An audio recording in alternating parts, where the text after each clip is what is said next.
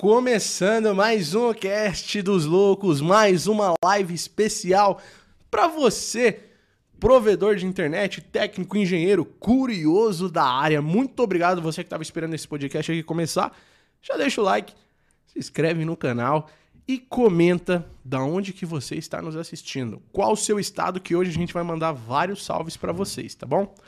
É, para você que está nos ouvindo no carro, para você que não sabe, o Cast dos Loucos também está disponível em todas as plataformas de áudio, Deezer, Spotify, Spotify, Spotify, Deezer, Spotify, Google Podcast, Apple Podcast, todas as plataformas de áudio. Então segue a gente lá, por favor, tá bom? Seguindo, avalie em cinco estrelas lá, dá essa moral pra gente. Pô, nunca te pedi nada, cara. Você não precisa pagar nenhuma dessas plataformas para você ir lá, seguir a gente, deixar cinco estrelas. Dá essa moral aí, por favor, tá bom? E deixa o like nessa live também.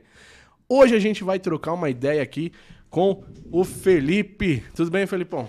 Fala, Thalisson, tudo bem e você? Bom demais, cara. Obrigado por aceitar finalmente, hein? Agenda meia cheia, mas achamos espaço. Obrigado, cara, por aceitar vir aqui. Acho que esse é um tema que é, os provedores de internet, que é a minha audiência, né? Tem, tem, com certeza vai ter bastante interesse em saber, até porque eu tô vendo que o solar tá movimentando, hein? Ah, tá. Todo ano a gente cresce um pouco. Mas primeiramente quero agradecer a oportunidade de estar aqui batendo papo contigo, batendo a recepção, no caso, que eu recebi. É sempre bom ter pessoas como vocês aí junto. Valeu, cara. Valeu. É, só antes da gente trocar a nossa ideia aqui, deixa eu falar um pouco aqui dos nossos parceiros, pode ser? Fica à vontade. Então fechou. Galera, antes da gente começar aqui, Expo ISP vai acontecer agora dias 2, 3 e 4 de novembro, um evento gratuito para você, provedor de internet, tá? é, dias 2, 3 e 4 agora de novembro, aqui em São Paulo, no Promagno. O local é de excelente acesso, fácil acesso, tem vários restaurantes, hotéis em volta, fica bem ali no, no quase no coraçãozinho de São Paulo mesmo. Cara, para mim a localização assim é excelente. O espaço também é magnífico. Para você que teve na Expo ISP aqui do ano passado, tá? O evento tá no mínimo duas vezes maior, duas vezes maior. Então, Expo ESP, dias 2, 3 e 4, eu te espero lá. A Lux da Telecom vai ter um stand lá. São bem mais de 100 expositores. Cara, os caras constroem verdadeiras casas. Um evento desse, num porte desse, com entrada gratuita, não é todo mundo que faz, não, hein? Tem um evento próximo aí que vai acontecer também esse mês, que a entrada tá no mínimo a mais barata só para você ir no stand, no mínimo quinhentão. E se você quiser ver as palestras, é mais de 5 mil reais. Eu vi lá ticket até de 7 mil reais. Na Expo ISP, não. A entrada é gratuita e as palestras também são todas gratuitas. Cara, e vai ter muita gente legal lá para você poder acompanhar, tá? Então, Expo SP, o link está aqui na descrição. Agradecer também aos amigos da Fastlink Telecom. A Fastlink Telecom é uma empresa de materiais para você, provedor de internet. E lá você encontra ONUs e ONTs de alto desempenho para você, provedor de internet. A gente tem um teste batendo 700 MB no Wi-Fi na ONU AC deles, tá? Então, ONU e ONT de alto desempenho para você, provedor, é na Fastlink Telecom. Telecom, low cost. Agradecer também a Fibrasil com redes neutras de qualidade. Sabe aquela história que seu assinante mudou para uma outra região e você não tem rede nessa região aí, e aí você perde ele, ele vai ter que ir para um concorrente? Isso acabou, cara. Se a Fibrasil tiver uma rede neutra dela lá nessa região, você instala esse seu assinante na rede neutra da Fibrasil. Ou se você também não é provedor e quer iniciar uma operação, a Fibrasil ela monta toda a estrutura, ela já tem toda a estrutura pronta e você cuida só do assinante final. A estrutura é deles, o assinante final é seu. Mas tem várias maneiras de negócios lá junto com a Fibrasil. O link também vai estar tá aqui na descrição do vídeo, tá? Redes neutras de qualidade, Fibrasil. Quem está aqui também com a gente é a Sage Network, com proteção de ataque DDoS. Então, cara, não espera você sofrer um ataque para procurar a solução, não. Fala com o pessoal já da Sage lá, tá bom? Pessoal da Sage, o que, que os caras têm? backbone próprio, com latência nacional e baixa. Os caras são uma empresa séria, reconhecida no mercado, com alguns dos maiores consultores e mais famosos especialistas em redes do Brasil. Inclusive, já falamos aqui com o Damito. e com a Yubi, eles são da Sage Network, então olha só os caras que estão lá, né? É, na proteção são poucos efeitos colaterais, tá bom? Conexão nos principais data centers do país e nos principais IX e PTTs. Conexão por VPN em qualquer lugar do Brasil também. Tá bom, loucos? Hoje, mais de 20%, da, da, mais de 20 da internet brasileira é protegida pela Sage. Então, se liga só quem são esses caras, hein? Tá? Então, toda a solução para anti-DDoS, é, detecção automática, os caras têm detecção automática, é, mitigação em nuvem e SOC para empresas, tá? A Sage é capaz de mitigar ataques de qualquer tipo e tamanho. Então, proteção DDoS é com a Sage Network, certo? É, mais dois parceiros que tem aqui com a gente também. Um é a Atos, Atos Networks. Se você quer A10 hoje no mercado, você encontra na Atos Networks. Pensou em A10? É com a Atos. A Atos é líder na América Latina em solução A10 para provedores de internet. Conte com uma experiência ímpar na implantação de sistemas e dispositivos A10. Graças a vocês, clientes e amigos, né, do mercado de provedores, em 2022 a Atos foi pelo sexto ano consecutivo, foi eleita a maior, foi eleito o maior integrador do segmento de A10 Networks para América Latina, fornecendo de ponta a ponta sem surpresas, tá? E sem surpresas, quem está aqui com a gente também é a InfoM Solutions. Cara, o que que esses caras têm? Olha só. Transavers, Transavers, módulos ou GBICs. GBIC, da maneira que você quiser chamar. Os caras têm qualquer transceiver, qualquer GBIC, do jeito que você quiser chamar aí, cara. Tá bom? É, inclusive, eles têm para 400 GB. Os caras têm um transceivers para 400 GB. E se você falar que viu na Lux da Telecom, entrar em contato lá com a InfoM Solutions, atrás dos GBICs, ou transceivers, ou módulos, tá? Você vai ter 10% de desconto. Falou que viu na Loucos, 10% de desconto para vocês, tá?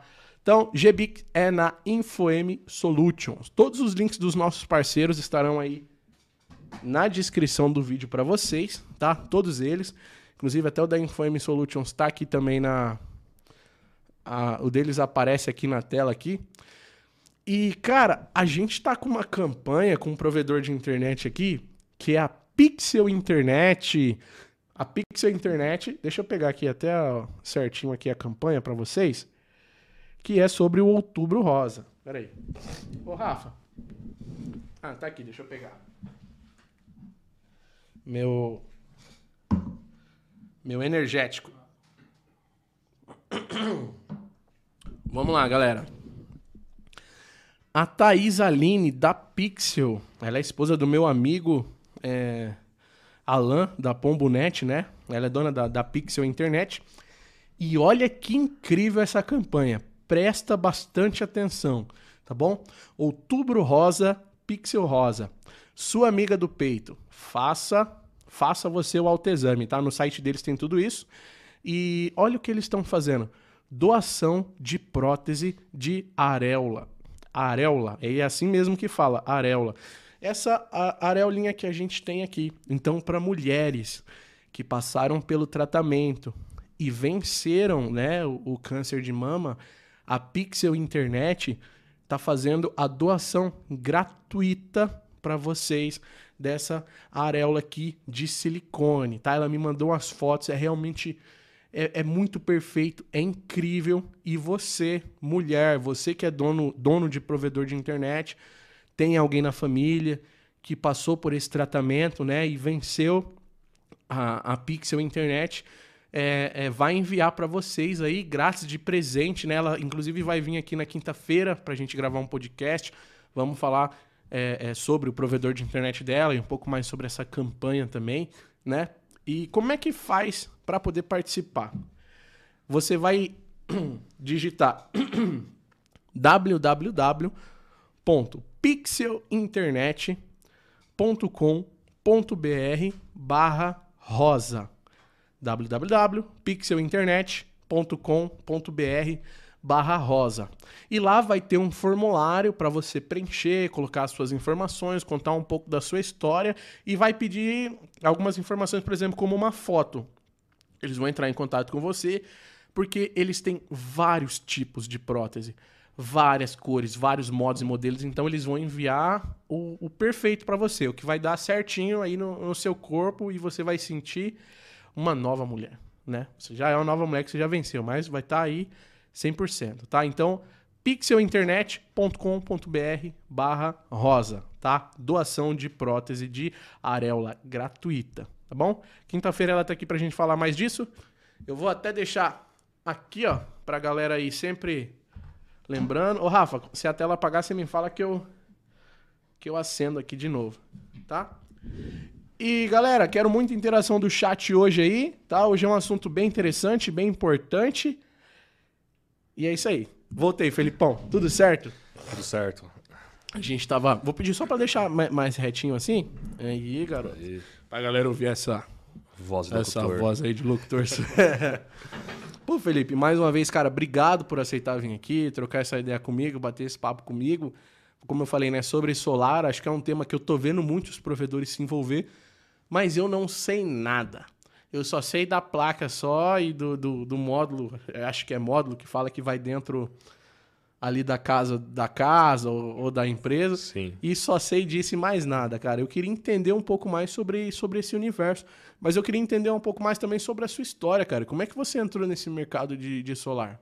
Bom, aí a gente tem que voltar lá no primórdio. É, por favor, fica à vontade. Primeira vez que eu tive contato com energia solar foi na faculdade. Uhum. No meu último ano de formação, teve uma matéria de energia e eficiência energética. Mas foi um lê passei ali, algo bem simples, algo bem rápido sobre energia solar. E como eu faço, sou engenheiro, de, engenheiro mecânico de formação, até o pessoal se assusta quando eu falo, uhum. porque atuo no mercado de energia, uhum. mas foi onde eu tive o foco era energia eólica, que está mais voltada à minha graduação. Legal. Mas antes mesmo de me formar, é, só para entender um pouco mais como era entrei nesse setor, eu, eu vinha empreendendo, tinha uma empresa, tinha uma escola na época. Tem um presente para te entregar aqui, cara. Ah, para mim, cara? Antes de te interrompendo aqui, um presente aqui para você. Que é um, um, quadrinho aqui da, da Loucos da Telecom, de lembrança. E um kitzinho aqui com dois petzinhos também. Show. E uns adesivinhos aqui. Cara, obrigado. Tá? De coração, demais. cara. Desculpa aí, agora sim, beleza. Bom, e eu, no caso, eu vim empreendendo na minha graduação. Passei ela empreendendo praticamente minha empresa pagava a minha graduação. Formei numa das faculdades que não era barato, uhum. dentro disso. Era bolsista, perdi a bolsa no meio do caminho e fui me virar para pagar essa, as contas, né? Uhum, uhum. Chegou no segundo ano de faculdade para meu pai. Ele falou assim: olha, já deu, não consigo, agora é contigo. E foi onde eu fui correr atrás. Você empreendia o quê? O que, e... que você empreendia? Então, nesse... eu, na verdade, em 2019, 2010, desculpa, 2010, eu comecei a dar aula em cursinhos em volta da faculdade. Esses cursinhos eram como se fosse um reforço para engenharia. O cara que está ali se ralando de estudar, não consegue interpretar. Surge um cursinho, estilo cursinho de vestibular, uhum. e ali ministra uma, a matéria de forma mais di dinâmica, não didática, mas dinâmica, onde traz um pouco de tradução ao aluno o que são aqueles, aquelas incógnitas, né? Uhum, uhum. E com o tempo, vim ministrando essas aulas, tinha uma carga horária muito grande, junto com a formação caminhando, eu percebi que era bom naquilo que eu fazia. E por que não abrir a própria escola, o próprio negócio? E aí vamos sondar mercado, vamos ver onde tem faculdade de engenharia, que o foco era esse. Uhum. Vim, ca... vim cair na moca, né? Vim cair na moca. Tava na moca. Né? Fui cair na moca, atrás da faculdade de São Judas, no uhum. caso, antes dela virar um grupo Anima. Ela tinha antigamente uma instituição familiar dentro dela. E abri ali a escola. Tanto que quando eu abri a escola era eu aluguei um espaço, não tinha muito dinheiro, peguei mil reais com um emprestado, dois mil com outro, três mil, não tinha dinheiro, então uhum. juntei as, as moedas e aluguei um, um, salão. O salão era um, uma cafeteria, como se fosse meio que um, um boteco. Tá. tá. Cheguei lá, a gente quebra daqui, quebra de lá, constrói banheiro. Algumas coisas a gente vê no YouTube como é que faz. Não tem mão de obra, então vamos nós mesmos, né? Pinta, um, o outro quebra. E passamos um mês um, praticamente trabalhando nesse salão. Uhum. Era eu e mais outro, um colega meu aí, em Pablo, mineiro. E tanto que o Pablo, até falei um pouco mais cedo, até zoava, falei assim, pô, negão, chama de negão. Uhum. Você não começou do zero, você começou do menos 10, cara. o, Lá negócio, embaixo mesmo. o negócio era feio, cara. Você pegou um negócio e conquistou a galera. O comercial sempre foi muito forte, assim, muito forte, sempre me acompanhou. Em alguns momentos da minha vida eu, eu rejeitava o comercial, mas ele sempre me acompanhava. Eu sempre gostei de ter o contato com o público. E dessa, dessa escola durou ali naquele salão em torno de oito meses. Alugamos uma casa. Dessa casa fizemos sete salas climatizadas. Tinha 28 a 29 professores, a qual eu liderava. Caraca. E, eu- e isso tudo me graduando, sem formação oficial. Caramba. E dentro dessa galera era interessante que das vezes eu parava, eu tava me graduando, olhava assim, meu, tenho doutorado, tenho doutorandos, mestrando, mestrados, graduando, graduado. E o pessoal sempre teve muito respeito. E foi até hoje, de manhã mesmo, tive um bate-papo com uma das minhas lideradas, né, sobre falando sobre liderança, gestão.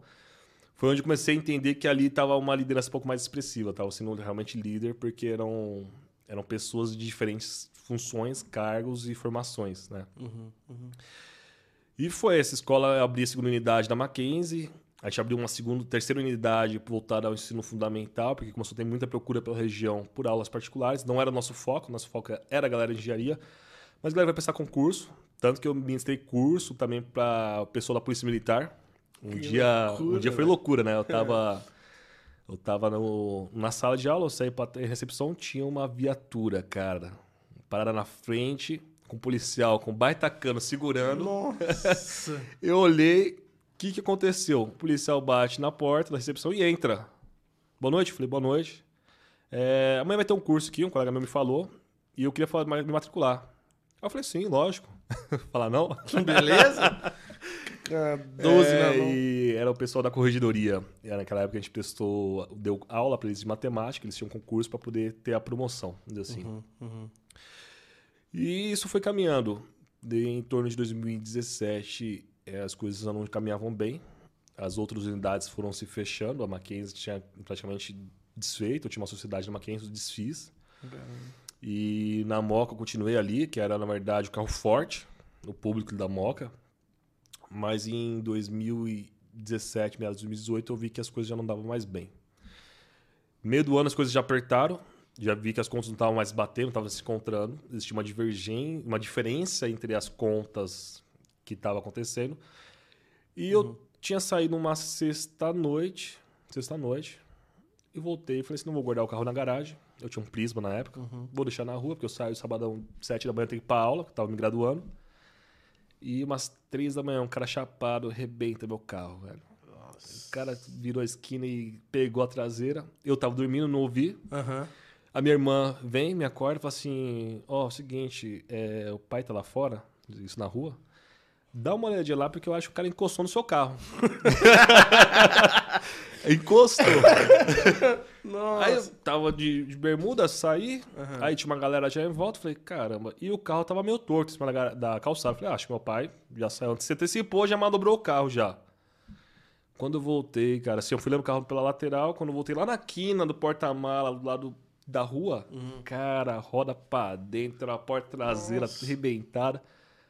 Falei, pronto. Tava tentando segurar as pontas, o carro não tinha seguro. Falei, lascou. Teve- talvez levar um amigo que consiga trazer de volta esse eixo, porque torto, arrebentou. E essa- a moça fugiu, era uma- um cara com uma moça, a moça fugiu. E aí você falou assim, cara, lascou. Só que ti- o prédio, que era vizinho, tinha câmera. Uhum, uhum. E acabou que antes de poder abrir o boletim e tal, a dona do carro veio.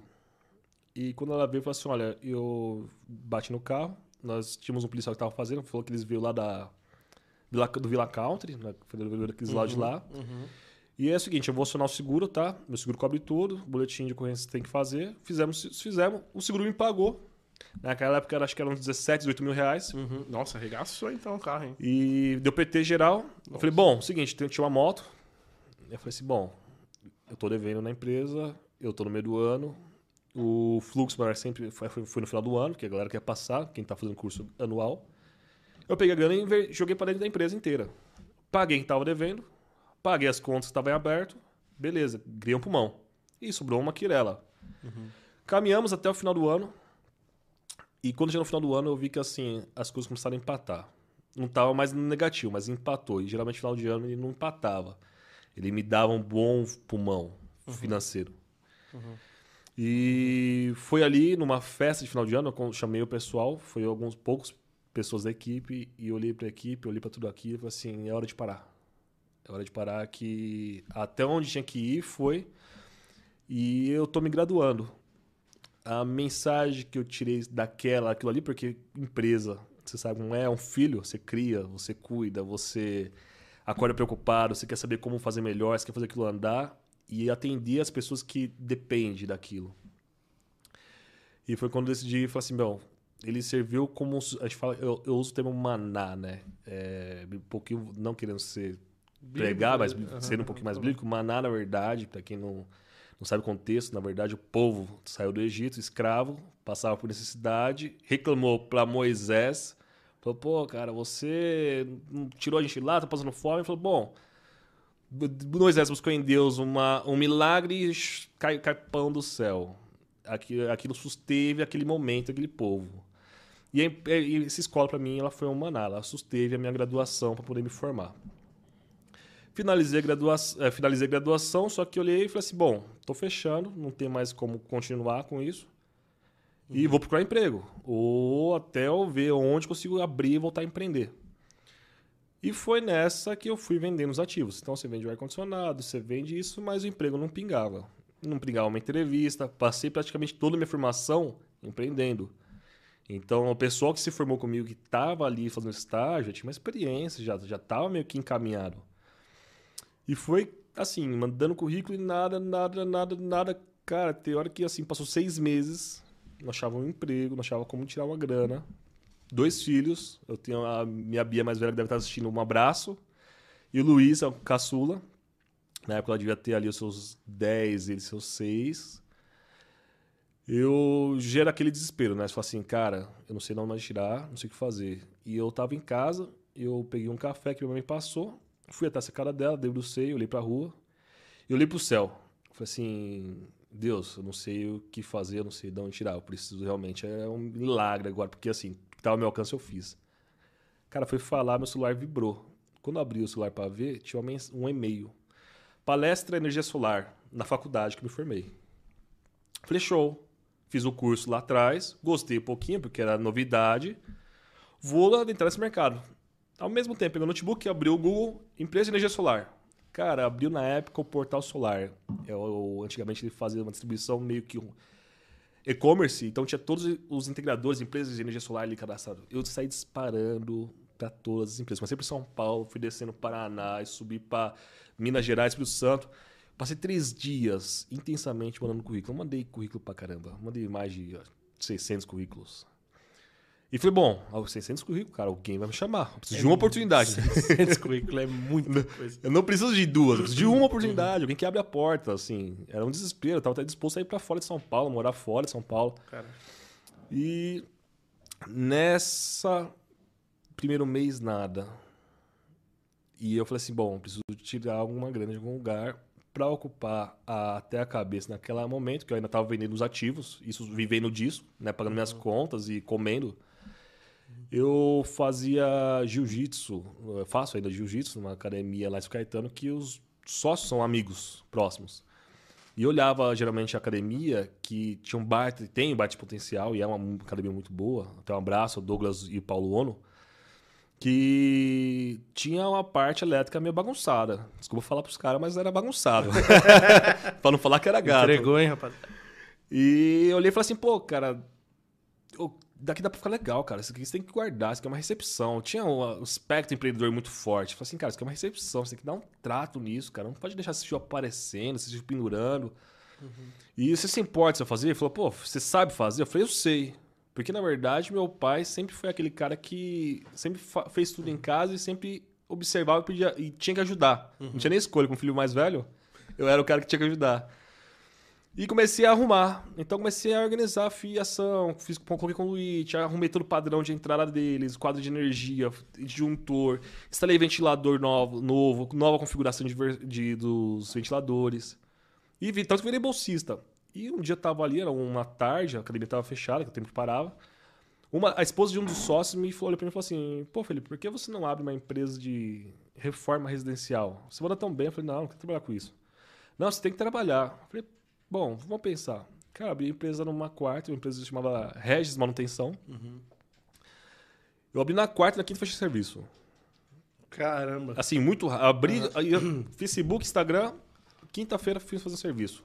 Cara, tava liso, liso, liso, liso. Eu terminei o serviço, o cara falou assim, ó, serviço que eu vou te pagar 250 reais. Valia uns 500 reais o serviço. Eu Falei Tá. assim, cara, nem neguei. Falei, não, tá ótimo, cara. Tá 100% você me pagando. Precisava. E você, pegou, você recebe 250 reais, você tá numa- num, num deserto, você fala assim, ufa, cara, é um, é um respiro, é uma- é um, uma água, né? Uhum. E fui pra casa. Na sexta, o locutor da Record que faz a voz de Deus, é, eu conheço eles, meus pais também conhecem eles. A esposa me ligou: pô, você não quer vir dar um pulo aqui em casa, fazer um, um orçamento? E fui fazer orçamento pra fazer a reforma interna deles, toda a pintura. E fez o orçamento, ela aceitou. Comecei na segunda-feira com meu pai. Meu pai era meu ajudante. Vambora, pai, vamos. Foi segunda, terça, quarta-feira, a empresa que eu comecei no setor me ligou, Solar Group. Olá, Felipe, tudo bem? Tudo? Pá, ó, seguinte, você não quer fazer uma entrevista? Você viu seu currículo? Você passa- passava os três meses já. Daquela época eu mandei 600 currículos. Uhum. Não, ok, quando? Que hora? Tá, ok, tanto que aqui perto, Alphaville. Uhum. E ok, é, eu olhei pro meu pai e falei assim, ó, a empresa me chamou pra ir fazer uma entrevista. O pai falou, vai. Falei, pô, mas acabei de começar a empresa, tá dando certo, cara. Pai falou, não, vai, vai ver o que que é, você não sabe o que que é. Eu falei, bom, preciso do seu carro, então. Então amanhã você vem pra obra, eu vou pra entrevista, saindo de lá, eu volto pra cá. Ele falou, perfeito. Aí o pai foi de moto pra lá, eu peguei o carro dele e vim pra Alphaville. Fiz a entrevista, era uma empresa de estrutura, de, tanto que hoje ela é minha fornecedora, é estrutura para fixação dos módulos. E na entrevista eu sabia que tinha passado, porque o gestor na época, que hoje é amigo meu que não, não tá mais lá, Rafael Vaz, que tá na 2P Acessório, continua no setor, nessa estrutura, ele comentou sobre passar perrengue em obra. E eu tava vindo fazendo o quê? Obra. Então teve uma, uma simpatização ali. Você já tava passando perrengue em obra, Já. né? Opa. E aí foi eu. Ele fez uma entrevista, tava ele e o, o diretor da, da empresa, hoje presidente da B Solar, Ronaldo Kulozuki. E eu saí convicto, falei assim: olha, emprego é meu. Eu sei que emprego é meu, vamos ligar aprovando. E fui, voltei de carro, fui pra obra. E na. Isso foi numa quarta, desculpa corrigir, numa quarta. Na quinta me ligaram já. Ó, você tá aprovado, já, já esperava, e você precisa mandar os documentos. Foi bom, a obra que eu programei em seis, seis dias, entreguei em sete. Entreguei, finalizei a obra, entreguei. E falei, bom, é, meu pai também estava passando uns apertos naquela época, também consegui ajudar meu pai. E falei assim, bom, vou então voltar a ser CLT. Só que voltei como analista. Eu vinha de empreendendo, então assim, eu tinha um pulmão, uma vida financeira diferente, mas assim, os perrengue passou e quando eu pensei que arranjasse um emprego, arranjaria um emprego quase o mesmo patamar. E esse a gente fala que foi a- uma primeira estação, né? E quando eu entrei no, no, no CLT, que é essa verdade, foi na verdade aprendendo. Só que na empresa ela, eu vi oportunidades, porque eu vim de engenheiro mecânico, atuei com resistência de materiais muito forte e amava a matéria, amo até hoje. E eles tinham uma necessidade. Então acho que comentei um pouco mais cedo, eu estava ouvindo o podcast e fala sobre disponibilidade. Eu estava no momento certo e tinha a disponibilidade de poder fazer o ajuste daquela empresa na parte de engenharia. E foi naquele momento que comecei a me desenvolver e ganhar espaço na- dentro, dentro da Solar Group. Fiquei na Solar Group por oito meses. Nesse meio do caminho, eu conheci a Elect Solar, onde fui instrutor. E em três, quatro meses, eu consegui fazer o primeiro curso. Eu fiz com o Roberto Jordão, que hoje ainda estou no mercado.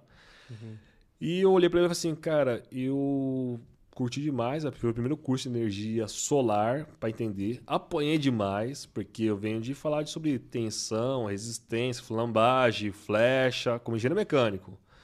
E de repente você está falando de corrente, a CDC, Ampere, assim, cara, e, e- às vezes ele trocava, né? Porque às vezes assim, CC e DC, eu falei, pô, será que é coisa diferente, cara? Um fala CC, outro fala DC, mas ele se entende. E cheguei no final do curso, falei com o Ro- Roberto, falei, cara, eu viajei aqui essa parte. Falei assim, não, você tem que fazer o curso de novo, refaz o curso, tem para estudar e perfeito. Mas falei assim, olha, eu queria saber se sugeria uma oportunidade para trabalhar como assistente de professor, mas eu não queria o assistente de professor, eu queria ser o professor. Só que eu precisava abrir a porta, a oportunidade está disponível. Falei assim, bom, Felipe, ó, fala com o Gabriel, ele pode ser que ele te ajude. E nada de ter uma oportunidade. Mas eu fui fazer a lição de casa, fui aprender, entender o que era CDC, energia corrente, energia alternada, como é que funcionava isso. Uhum. E é onde eu, tive a oportunidade foi que eu comecei a ganhar mais cursos, porque a lá era parceira da Solar Group. E como parceira, ela dava os cursos de graça. Então, assim, você não precisa pagar. Só que a demanda de serviço não permitia me sair no meio da operação para poder fazer o curso. E bom, então o que eu encontrava? Os cursos sábado e domingo. Aí eu lembro que tinha um curso sábado e domingo, era de usinas, um projeto, aliás, de projeto, no Rio de Janeiro. Nunca tinha ido para o Rio. Olhei para o Rafa, meu gestor, e falei assim: Rafa, queria fazer o curso de projetos no Rio de Janeiro. O curso era de graça, mas tinha um gestor, tinha que pedir autorização para ele, que ele tinha autonomia de aprovar ou não. Ele falou: foi, vou pensar. E eu vi que ele não queria, meio que tava. E eu falei: bom, falei com ele na quarta, na quinta. Falei: ah, Rafa, esquece o curso. Tô vendo. Falei, na sexta, falei assim. Então, Rafa, aí eu dei uma assistida. Falei assim, olha, eu queria muito fazer o curso, cara. É sábado domingo. Eu, segunda-feira eu tô de pé aqui na empresa, 8 horas, eu tô em ponto aqui, mas prova pra mim com esse curso. Tá bom, falei, tá bom. Deu aquele. Vai lá. Cara, cheguei em casa. O Libiano falou assim: é o seguinte, tô indo pro Rio. Aí eu falei assim: como assim? Nunca tinha ido pro Rio. Não, tô indo pro Rio, tô, já vim no Tietê, vou pegar o busão no Tietê, vou passar a noite, eu vou descer no Rio, vou andar de a pé, já tinha visto no Google Maps, uhum. até onde é o local que era o hotel, e vou fazer o curso. Ela falou assim: Meu Deus do céu, vem cá, filho, vou orar pra você, minha mãe é evangélica. Uhum. Orou e falou assim: Vai. E, cara, peguei o Tietê, fui lá, peguei o busão, desci. Eu, a grana que eu tinha era tão curta que eu fui no convencional, cara. Cheguei lá quebrado, as costas doendo. Falei assim: Bom, é por um objetivo maior. E aí eu fui fazer esse curso. Na época eu fiz o curso com o Fred, um que foi parceiro meu, depois de, de curso também. E aí fiz o curso, voltei bom, beleza, agora eu peguei um pouquinho a mais, porque eu trabalhava com estrutura. Eu não queria só ter estrutura, eu queria saber o contexto inteiro. Então, peguei a parte de energia, peguei projeto. Bom, o que eu posso agregar mais, já que essa escola não tem custo nenhum, já que o salário era pequeno? Bom, de curso de usinas, peguei usinas. Só que eu tinha a escola e eu vendi muita coisa, algumas coisas eu guardei. E uma, um quarto curso que eu fiz com ele foi o chamado PVSol, que é de software. Esse curso é, um, é, é o, o, software em si te abre muito a amplitude de conhecimento e de projetos. E o ministro pessoal era um sábado, sete da manhã, me liga, Delegue Solar. Hoje, sábado, sete da manhã, tava na cama ainda. Ô, Felipe, tudo bem? Tudo. Cara, é o seguinte, deu ruim, a gente tem um curso PV Sol. Quase 20 pessoas na sala e não temos projetor. Esqueceram o projetor. Eu falei assim, olha, deu sorte, porque eu tenho projetor, porque era da escola que eu tinha, da empresa. Pô, você me aluga? Eu falei assim, não, cara, eu levo lá. É, vou chamar o Uber aqui pela, por vocês, tá? Tinha um aplicativo. Falei, não, beleza, leva lá. Aí levei, mas assim, duro para os caras assim, ó, pode ficar. Uhum. Aí cheguei lá, já levei, logicamente, já levei tudo, levei caderno, levei tudo, falei assim, deixar tudo engatilhado, porque já tinha um objetivo em mente. Liguei pro diretor, Humberto, que era o instrutor, falou assim: Pô, você não quer ficar no curso? Eu falei, ah, quero, posso. Ele falou, pode, senta aí. Aí abri o notebook, era um curso que tinha que baixar o software, levei o notebook. Uhum. Cara, fiz o curso para ver sol. E aí foi aonde as coisas começaram a mudar. E depois disso eu tive uma oportunidade de ministrar um curso como assistente. Bom, você está sempre dando suporte e tal, você não quer dar uma assistência para nós? Lógico. Aí peguei assistência. Aí fui indo assistência, fui indo assistência, fiz um, dois, três, aí um menino passou mal. Pô, você assumiu o curso, Felipe? Assumo, lógico já tinha estudado a apostila de frente para trás, todo conhecendo os slides, estava pronto para aquilo. Só esperava a oportunidade quicar. E ela quicou. Cara, quando ela quicou, eu fiz o melhor curso que eu já pude dar na minha vida. Não. Cara, e aí foi indo. Eu peguei instalação, peguei muito, toda a parte de instalação, bom, bom tempo. E aí, novamente, que oportunidade. Pô, cara, professor de vendas faltou. Você assume? Assumo. Peguei vendas. Tudo isso solar, né? Tudo isso solar. Tudo isso solar. É, tá. instalação de energia solar, vendas de energia solar. E aí quicou a terceira, quando quicou a terceira, já estava ajeitando, porque eu virei coordenador de todo o centro de treinamento de São Paulo, já estava já fazendo todas as instalações do centro de treinamentos. Foi aonde eu conheci a Rio Branco. Porque aí falou assim, pô, você precisa estar lá, o centro de treinamento lá na Rio Branco. Eu falei, ok, vou lá. E aí o professor de projetos falhou com eles também. Felipe, você dá curso de projetos? Tô deixa comigo. Estuda, reestuda, vê tudo, pá, é isso daqui, ok. O primeiro curso de projetos que eu dei foi na Rio Branco. Os três cursos que eu dei na Rio Branco foi onde conheci o William Gama, porque Uhum. foi um dos primeiros alunos ali na Rio Branco que fez. Ele, Eliane e o Honda, o nosso japonês da, Teleco, da Max Print. Número japonês da Max Print. E a oportunidade, muitas das vezes, ela quicou, mas o desejo e a disponibilidade me permitiram surfar, ou como diz nosso am- amigo Gama, é o cavalo que passa montado, selado, né? Você tem que estar pronto ali. Então, assim, o solar para mim foi a oportunidade e o desejo sempre de poder conhecer mais. Quando eu tava com estrutura, eu falei assim, pô, não quero só isso. Eu, tô, eu sei um pedaço que representa 10% de tudo. Eu quero conhecer o tudo e saber se consigo abraçar tudo. E foi surgindo as oportunidades. Entre a Solar Group e uma distribuidora antes que eu trabalhei da RB Solar, eu decidi desligar a Solar Group. Não porque era ruim, mas porque eu moro em São Caetano do Sul. Então eu levava duas horas, da, da- duas horas de trânsito até Alphaville. Eu, pe- eu, saía, eu saía de casa quatro, cinco da manhã. Às vezes no frio, na chuva, naquele busão, cara, debaixo do ponto de ônibus. E é um trânsito aqui, é absurdo. E eu, eu cansei do deslocamento. Era duas para ir, duas para voltar. Se pegasse trânsito, era três, quatro. E aquilo me fadigava. Eu falei assim, cara, acho que para mim já deu. Eu tô fadigando por causa da distância. Chamei o Rafael e falei, Rafa, vou, vou sair da empresa. Ele falou, você tá doido? Como assim? Eu falei assim, cara, a distância tá me matando. Ele falou, não, esse problema de distância, é, Fê, eu- se- é, eu te dou outra solução. Eu aumento o salário de 50% pra você ficar. Caramba. Aí, assim, já tinha... Propostou, né? Já tinha, na verdade, já, já é, testava toda a estratégia de como falar com ele. Porque eu, eu cozinhei um mês pra falar com ele. Eu falei assim, será que eu não tô cansado? Será que eu não é estresse? Eu gosto muito de lá e gosto muito deles até hoje. Aí ele falou assim, você fica? Eu falei assim, Rafa, eu nem vim, pela, nem vim questionar você pela grana. Sei como é que é a empresa, sei da política da empresa. Aí ele falou, não, vou falar com o Ronaldo já, mas você vai pensar, uma quarta, quinta-feira. Pensa no final de semana, na segunda-feira de conversa. Ele, fecharam. E eu fui pra casa levar a lição de casa.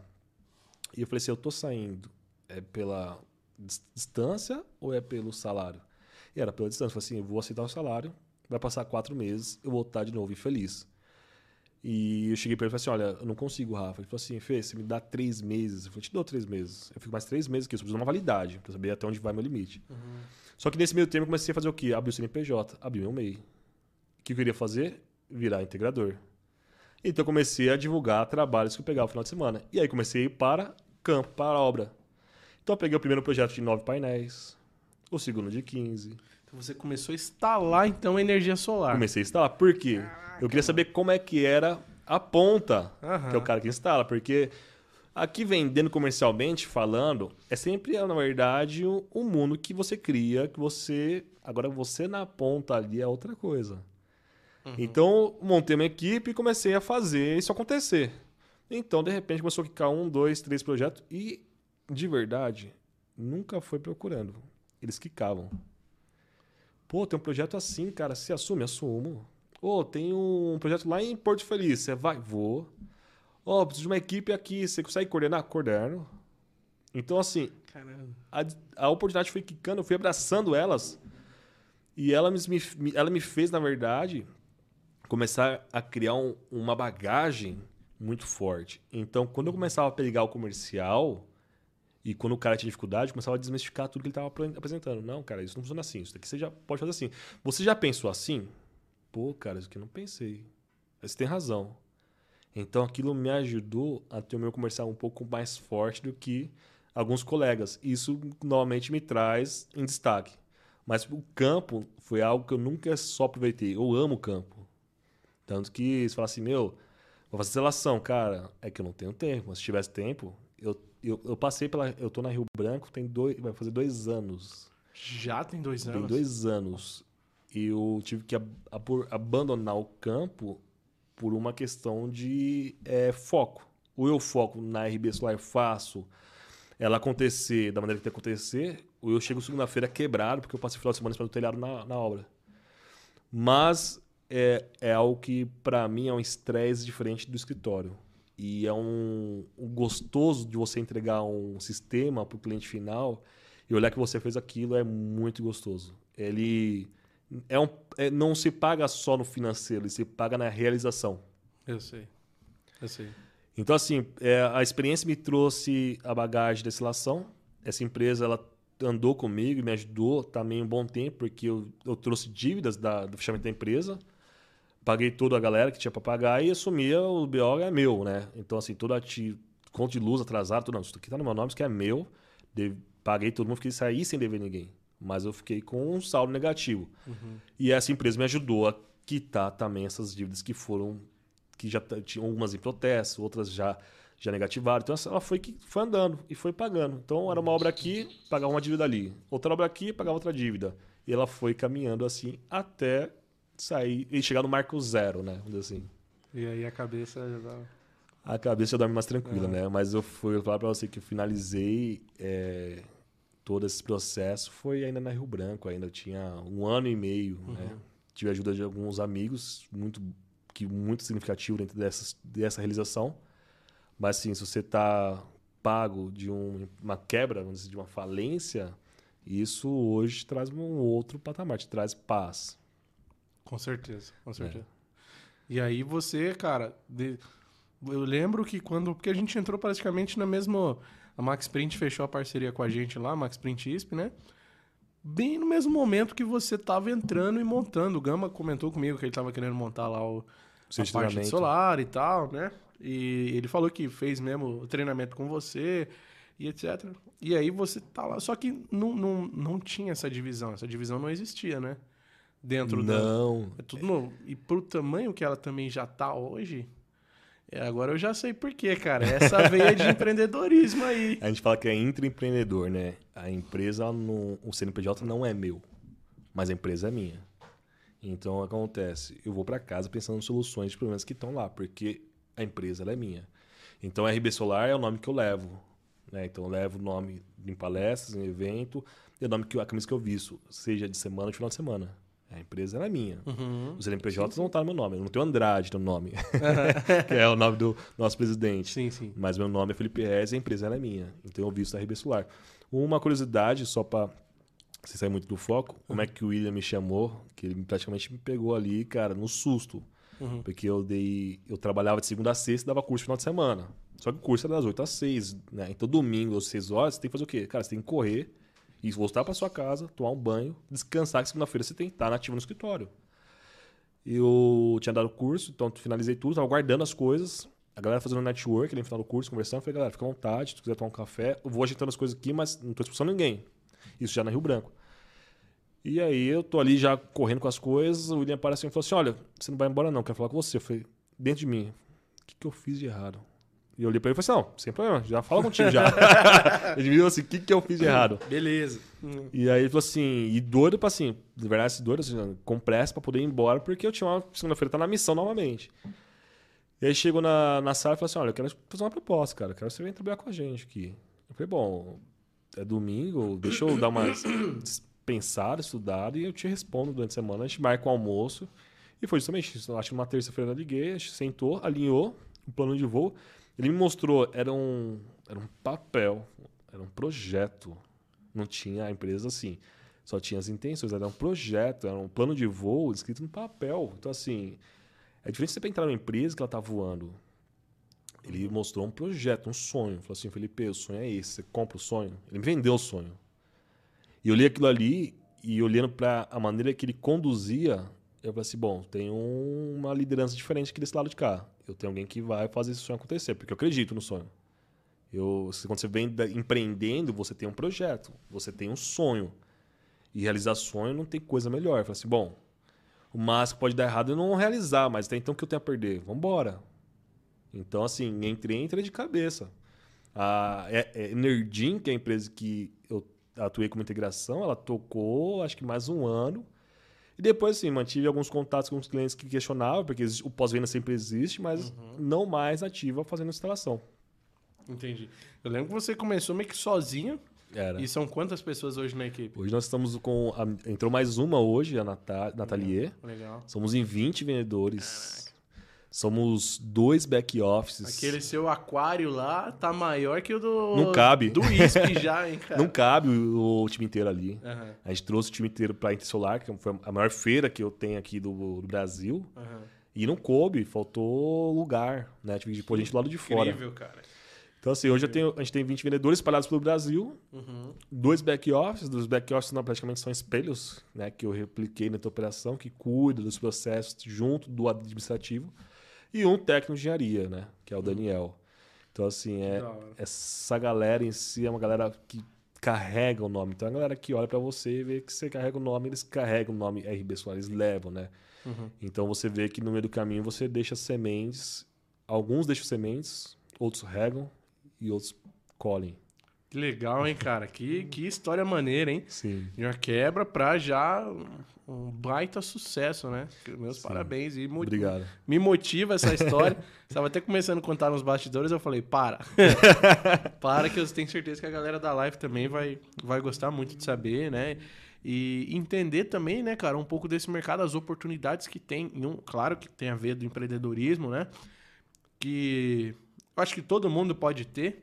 Eu Sim. era um cara que não tinha e, e tô criando isso, né? E, e, a, e a intenção dessa live é justamente despertar um pouco nisso, nessas, nessas pessoas, nesses, na maioria, provedores de internet que, que nos assistem, Sim. né? E, e para entender hoje essa questão, de fato mesmo, do solar, quais são os modos de energia solar? Eu sei que existem, é, são dois tipos, né? On-grid e off-grid, mas... É, tem um terceiro que é o híbrido. Vamos, Tem vamos mais um? é, vamos dar uma explanada nisso, até comentou. E, e mas pode ir a fundo em cada um, que é porque eu quero, Show. eu quero entender mesmo. A galera de provedor conhece muito forte o off-grid, já trabalha com isso como se fosse um backup. O on-grid, ele na verdade é onde eu estou conectado à rede. Então, o que que a gente tem? Tem os módulos. Os módulos geram energia.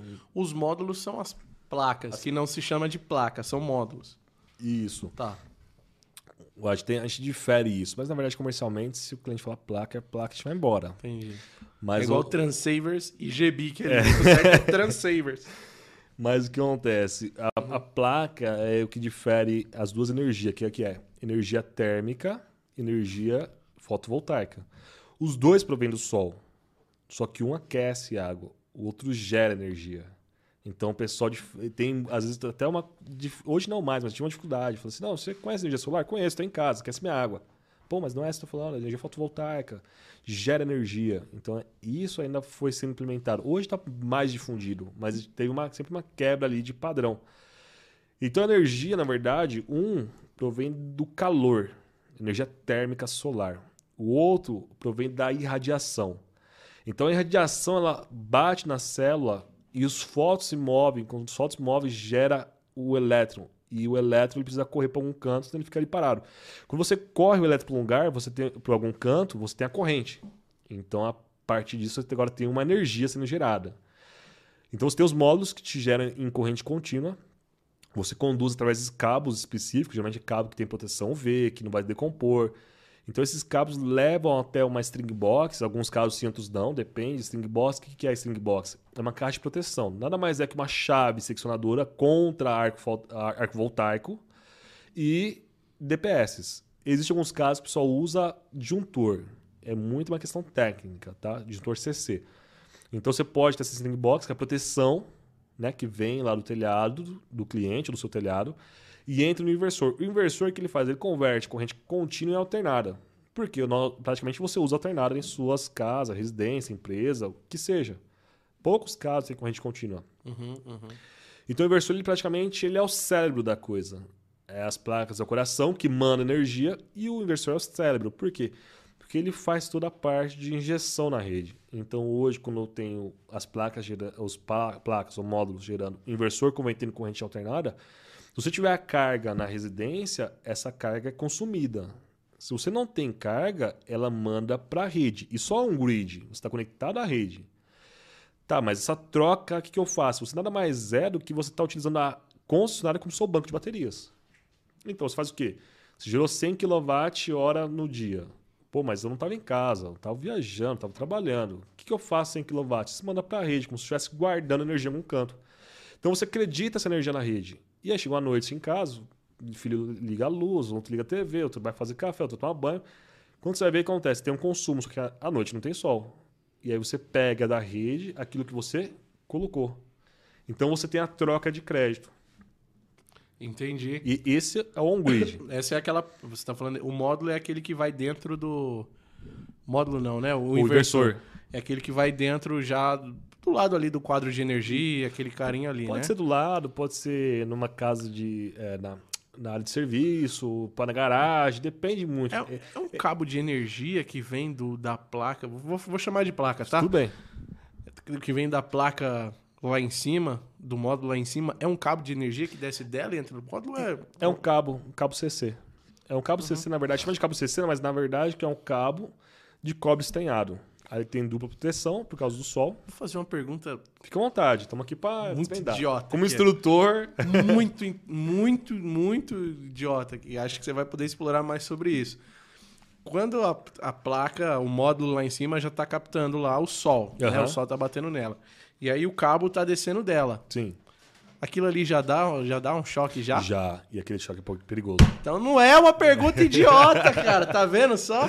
Já Eu é- achei que era uma boa. Falei, não.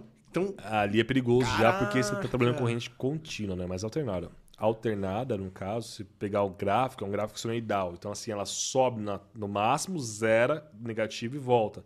Então, isso daqui te permite, na hora do choque, você poder soltar ou não grudar. tá. A contínua, ela, ela não tem intervalos. Então, se você, ela te dá um choque e a mão fechar, não abre enquanto você não tirar, porque ela está contínua. A corrente está mandando direto. Então, isso é perigoso. Então antes mesmo de entrar no inversor, já tá passando Já por- tá. Caramba, Tanto cara. que se você estiver fazendo alguma climpagem, o que que é a climpagem? Você de cabo, cabo, coloca um terminal, tem um terminal MC4. Aham. Quando você coloca isso, você não, já não pode encostar uma na outra. E a- muitas das vezes, dependendo do quantos painéis que a gente fala que coloca em série, que vai somando as tensões, quando você conecta e desconecta de um terminal, ele abre o arco. Ou ele já dá uma centelhada. Então, assim, dá choque, dá, e depende muito da quantidade de painéis que está lá em cima em série. Uau. Quanto mais painéis, mais energia vai estar mais, descendo ali. mais, tem, mais tensão. Mais tensão vai estar descendo. É.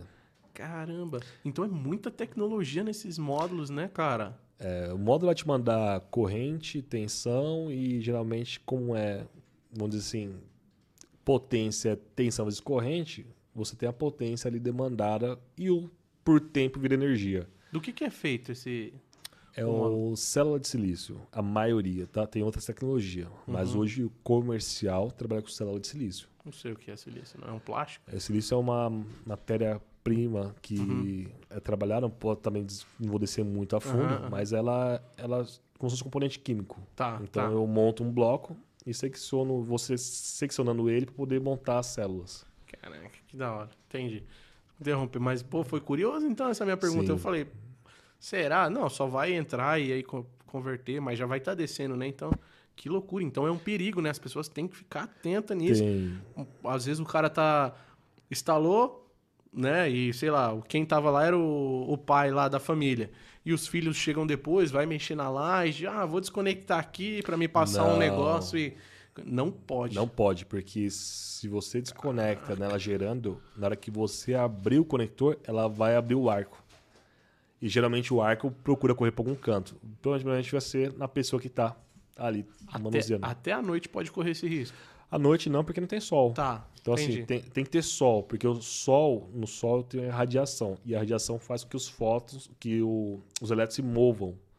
E quando os elétrons se movem, tem uma corrente que é a energia que sendo gerada ali. Só no sol, um tempo nublado. Gera, gera pouco, Tá. influencia. Então, Tá. assim, se você pegar um painel, tá lá gerando um 1600, um conjunto, tá gerando 600 volts. E você sombreia um deles, você cai para 550. Se eu falar que cada um tem 50 volts de saída. Hum, Você entendeu? Então, assim, a sombra é prejudicial. Sim, é outro detalhe também. Quando eu vou fazer uma instalação, tem que saber onde eu vou escolher para instalar. Tem casos que você não tem escolha. Aí você tem que talvez ver a tecnologia que você vai usar. Eu tinha, um- tenho um projeto Porto Feliz, que próximo à casa do cliente tinha uma antena da Vivo. Sem cogitação de arrancar a antena da Vivo do lugar. uhum. O que acontecia? A antena era um relógio em cima da casa do cliente. Mas ali não tinha escolha. A perda era uma consequência, não tinha como mover a antena da Vivo. Então aquilo, na verdade, estava dentro dos cálculos do meu projeto. Bom, vou ter sobrevivimento dessa antena, vou perder tanto. Tá, dessa eficiência eu perdi tanto. Então vou precisar colocar mais dois módulos a mais para compensar minha perda e eu entrego aquilo que eu prometi. Entendi. Então, assim, cada placa gera uma, um valor. Um valor. Não é independente assim, se o sol hoje tá rachando, rachando mesmo, vai gerar muito mais tensão, vai gerar muito... Não, é, é no a placa tem o limite dela. Ah, tem o Independente limite. se o sol estiver estourando. A, a unidade de medida dela é watt-pico. Então, vamos dizer o seguinte, que o painel é 500 watt-pico. O que, que é watt-pico? Ele começa às 8 horas da manhã, vai subindo, 400, 200, 300, 400.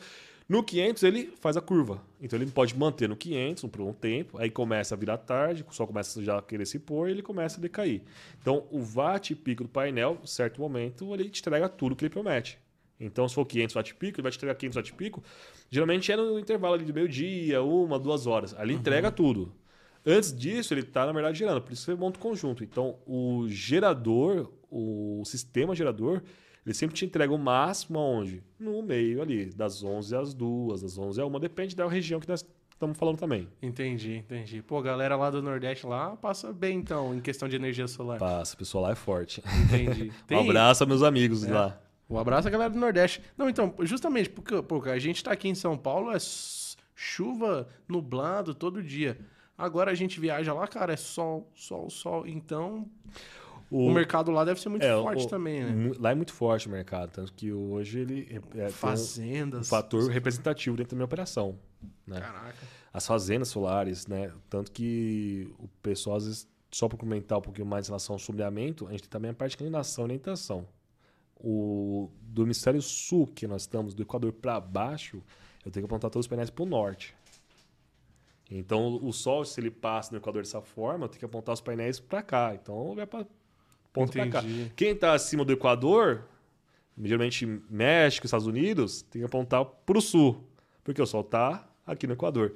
Eu tenho um projeto na Califórnia com do meu ICO e eu rodei a simulação e falei assim, pô, mas essa geração tá errada, cara. O que tá acontecendo aqui? E analisando o projeto. E aí, quando eu abri o mapa, eu fui ver que eles estavam acima do Equador. Eu tinha que apontar os painéis pro sul. E tava eu apontando pra onde? Pro norte, porque eu sou brasileiro e tô acostumado. Aham, aham. que loucura, que curiosidade, hein? É. Pô, então o cara, o, o integrador, né? Instalador integrador, né? O cara tem que saber. Ele tem que realmente ser Tem. um, uma pessoa. Existem muitos fatores, né? E às vezes o pessoal, eles pecam por falta de conhecimento. E isso é ruim, porque queima o setor, né? Dentro do setor queima, né? Então, assim, eu tava no, no Instagram uma vez, eu tenho um amigo que faz muita assistência social, essa galera, tipo assim, da Cracolândia e tal. Uhum. E ele tava pedindo uma ajuda para pagar uma conta de energia do sítio, onde ele faz lá ah, o retiro dessa galera, né? Legal, Para recuperação. E eu falei, pô, é, por que você não coloca energia solar? Cara, eu não- me arrependi, eu tenho minha casa, não vale a pena. não- Todos os amigos se arrependeram. Alguém fez uma cagada. Alguém projetou e dimensionou errado. Por quê? Porque eu tenho que analisar o sombreamento. Eu tenho que analisar qual é a te- tecnologia, se vai ser inversor de string, se vai ser microinversor, que tem um diferencial. Para onde vai apontar o painel? Vai estar, ah, o norte é o ideal que foi para você, mas Uhum. se sua casa tem telhado leste, eu não vou arrancar o telhado da sua casa para o norte. Então o que eu faço? Tem que estudar. Falei assim, bom, o telhado dele é leste, ok. Vai ter uma parte de eficiência? Vai. Quanto? Eu preciso mensurar. O cara precisa ter uma bússola. Então, tem- geralmente você sobe no telhado do cliente com a bússola. Você pega o celular, geralmente o iPhone tem, né? Aham. Você põe a bússola e, primeiro caso, depois você vai e mede a inclinação do telhado, que também influencia A inclinação. a inclinação. Então, cheguei lá no telhado, pus lá, ah, tá, tem aqui 23 graus. Tá, aqui é leste. Beleza. Ou melhor, tem 5 graus. Telhadinho baixinho, 5 graus e é leste. Tem uma perda? Tem. Porque São Paulo, a gente considera que a melhor irradiação é a da latitude. Então, estamos em mais ou menos 23 graus de latitude aqui. Então, essa é a melhor inclinação do telhado para a geração, portanto, para o norte. Então, se eu fizesse uma usina de solo, eu tenho as opções, porque eu vou determinar a estrutura. Uhum. Então, eu ponho para o norte, coloco 23 graus e eu tenho melhor deficiência que aquele sistema me entrega. Mas se eu venho aqui na sua casa e falo, Thales, vou fazer seu projeto aqui, cara. Ah, mas pô, seu telhado é para o norte. Eu tenho que mensurar qual é a perda. Ah, pô, vai perder aí 20%. Tá, 20% se colocar um painel. Não, colocar um painel entrega 110%. Eu preciso colocar um painel a mais. Mensurei. Mas como é que eu faço isso? Eu pego orientação e inclinação, porque isso impacta no meu resultado que eu te- tenho que te entregar. Nada mais que eu estou te entregando é um produto que significa resultado. Qual é o resultado? Economia na sua conta. Mas para ter economia na sua conta, eu preciso entregar energia, que é o seu produto. Então, esses detalhes, muitas das vezes, o pessoal faz na cabeçada. Às vezes o pessoal fala assim, quanto você gasta energia? Tanto. Ó, aqui é um kit 400 kWh, um kit de 4 kW, pica um exemplo, e custa tanto. O cara não fez uma visita técnica. O cara não mediu a orientação e inclinação do telhado. Então, o que está acontecendo? Ele está fazendo um achômetro. Uhum. Pode ser que ele chegue lá, dê muita sorte. que ele faça, pega o telhado para o norte. Cara, show. Pode ser que ele dê azar, pegue o telhado para o sul. Eu falei que a melhor situação é norte. Uhum. Então, o que significa o quê? Que a pior é sul. Sim. Eu tenho uma instalação no telhado sul. Pô, Felipe, você instalou no sul? Eu falei, mas eu não tinha escolha. É uma casa, até aqui perto, é um sítio, na verdade. Uhum. É logo depois de Taboão da Serra ali, um sítio. E o telhado dele era bem grime da casa, ele ia trocar o telhado. Eu falei, não, aquele telhado eu não quero, eu quero nesse. Aí eu falei, tá, mas o telhado é pro sul. Ele falou, tudo bem, dá um jeito, quero que você me entregue tanto de energia nesse telhado. Simples, o que eu tenho que fazer? Mensurar perda. Mensurei a perda, consigo então saber quanto a mais preciso colocar. Era um kit que ia seis módulos, nós colocamos oito módulos, nove módulos, corrigindo. Uhum. E ele pediu no final para colocar 10, mas foi a escolha dele. Ele falou assim: ó, o kit é esse, mas Felipe, quanto sai para colocar um painel a mais? Falei, não, mão de obra para mim não muda nada, um painel a mais. Só que o kit tá diferente, tem que colocar um painel a mais. Ele falou, tá ok, eu quero um painel a mais. Colocou 10. Então ele tá aumentando agora, ele colocou mais dois lá. Caramba. Mas por quê? Porque ele colocou é, aquecedor na piscina. Hum. Isso é outro fato também que a gente tem que colocar, né? Porque assim, o cara vai lá se instalar hoje na energia da sua casa. Tá pagando 30 reais por mês para a concessionária. Aí só assim, bom, tá na economia, vou meter um ar-condicionado agora, agora dá. Uhum. Ah, tenho piscina, vou meter um aquecedor na piscina agora, agora dá. Isso que acontece. Esquece que o gerador foi dimensionado num perfil. E agora eu estou trabalhando com outro perfil. Então, assim, são comportamentos que são. E esses upgrades é só depois de pronto? É só colocar mais módulos ou também tem que trocar o inversor dentro? Então, aí depende. Aí é onde eu tenho que fazer a engenharia reversa. Se, se é uma instalação minha, é fácil. Por quê? Porque quem fez o projeto fui eu. Quem sabe as perdas fui eu. Qual foi o painel, qual foi o inversor. Eu não preciso nem na casa do cliente. É simples. Eu abro o projeto, faço engenharia reversa. Agora, quando o projeto não é meu, ela tem que chegar e fazer o quê? Tem que avaliar o que foi feito, avaliar o que foi prometido, o quanto está entregando, avaliar se não tem overload no inversor, que é overload, quanto a mais coloca em relação nominal, e se é possível agregar um pouco a mais. Só que para agregar um pouco a mais, aí que está a questão do jogo. Por quê? Esse módulo que está a mais, eu tenho no mercado igual? Pô, não tem, a empresa foi embora. Hum. Pô, não tem mais mercado, a empresa deixou de fabricar. Não acha o módulo. Cara. Isso é comum. Isso é comum. É, instalação de dois anos atrás, um ano, até menos, um ano, já é comum. Porque o módulo, às vezes, só receber um upgrade. Você, talvez. Você vezes a empresa continua. Você não uma... pode colocar em série módulo de uma outra potência. Mesma marca diferente, você analisa muito bem a tensão, corrente, o que está saindo ali, sendo a mesma potência. Uhum, tá? Uhum. Existe uma, o mismatch é também admissível. O que é mismatch? É o descasamento dos módulos. Vamos falar de carro que se a Volkswagen fabricou 3 mil gols eles têm a mesma característica, mas não são iguais. Um pode ser que vibra diferente do outro. O módulo é igual. E isso chama mismatch. Descasamento. Ah, mas isso daqui é preocupante? Geralmente isso já é mensurado no projeto. É pouca, é pouco, mas influencia, é uma perda. Toda perda tem que ser mensurada. Então, o mismatch, ele não pode correr. Se eu tenho um painel de 500, eu quero colocar um 510. Por quê? É como se fosse um carro com uma roda que pode rodar mais rápido, mas está sendo freada por causa que tem outras rodas que não podem andar mais rápido. Ou o inverso. Tô entendendo. Então eu tenho uhum. que ter o quê? Eu tenho que ter harmonia nos painéis. E se eu não tenho harmonia, eu vou ter um descasamento chamado mismatch, que ele é mensurado na hora do projeto, mas ele vai ultrapassar. Correto. Ah, mas e aí? O que, que a gente pode dele fazer? Existe uma outra situação, que é um pouco mais a fundo e tem que ir com a engenharia mesmo para poder fazer acontecer. Uhum. Que é você verificar se tem um MPPT livre. O que é um MPPT? Ele tira o máximo de uma string, tira o máximo daquela linha, né, daquele conjunto.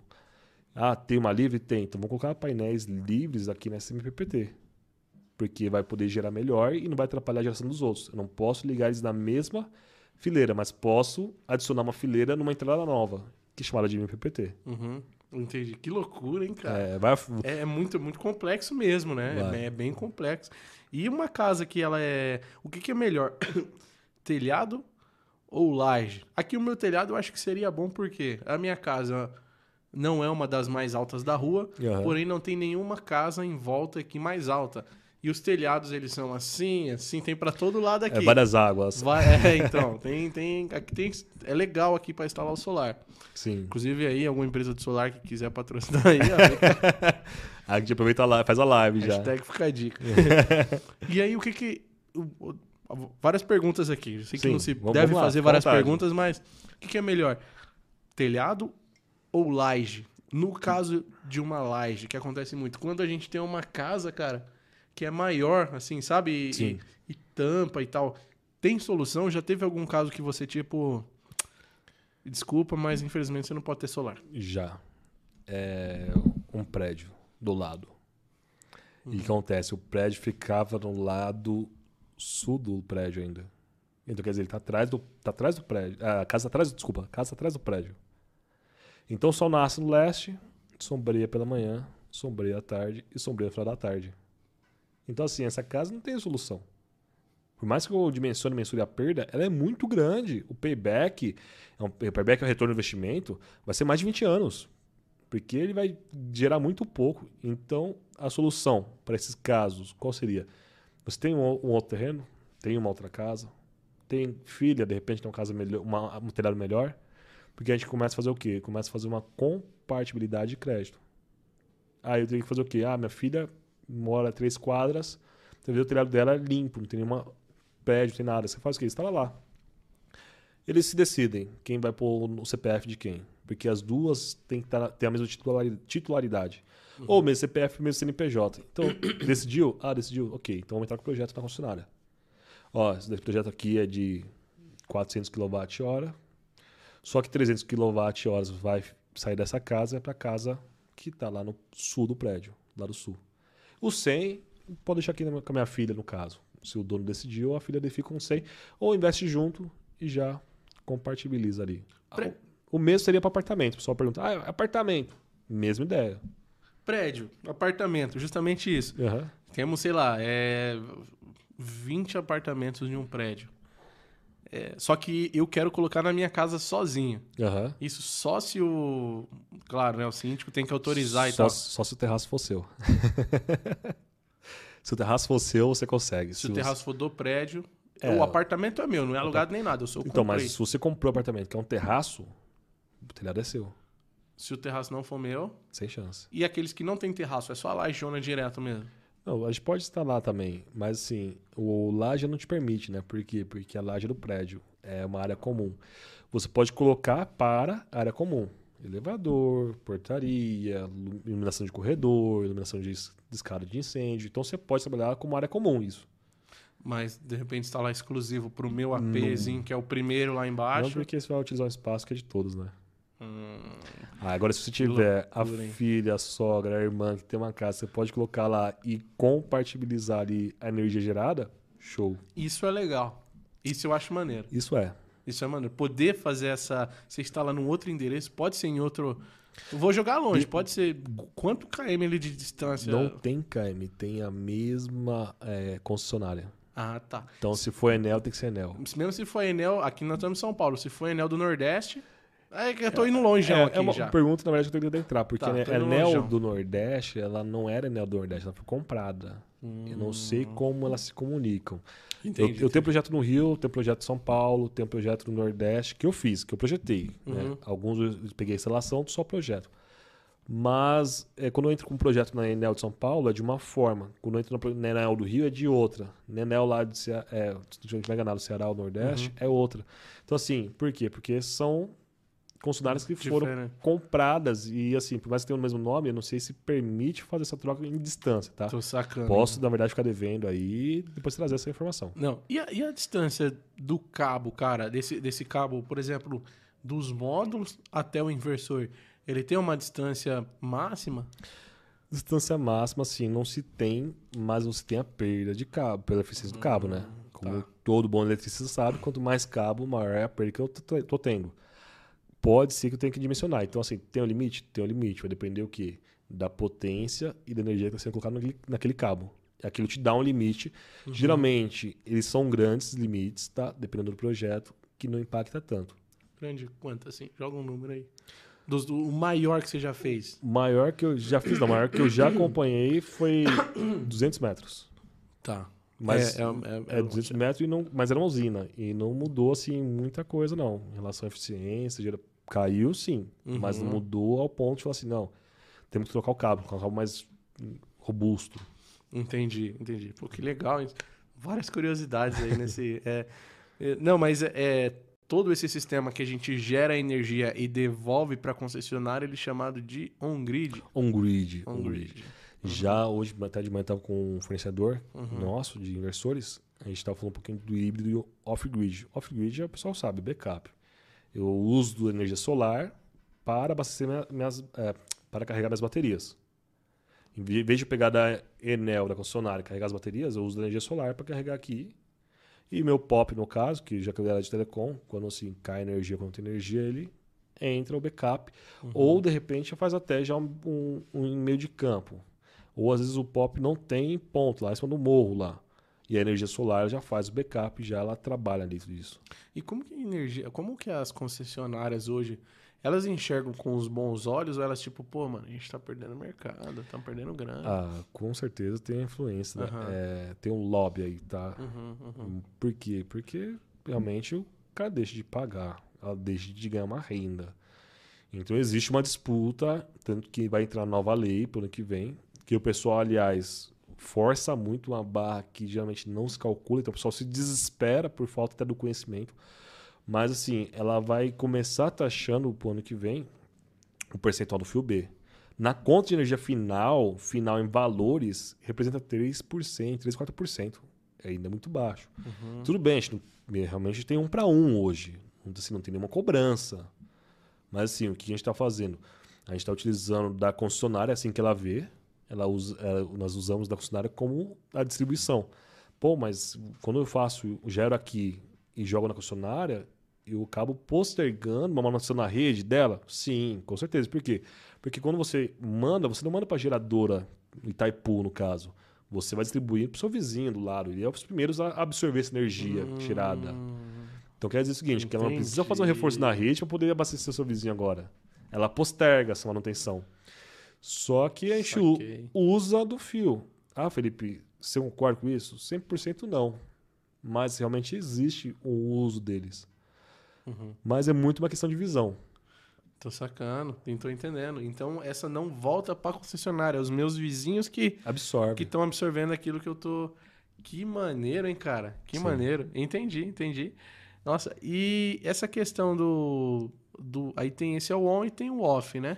Isso, Off-grid. Off-grid, off- off-grid, e nós temos o híbrido. Aham. O híbrido nada, nada mais é que acho que a junção dos dois.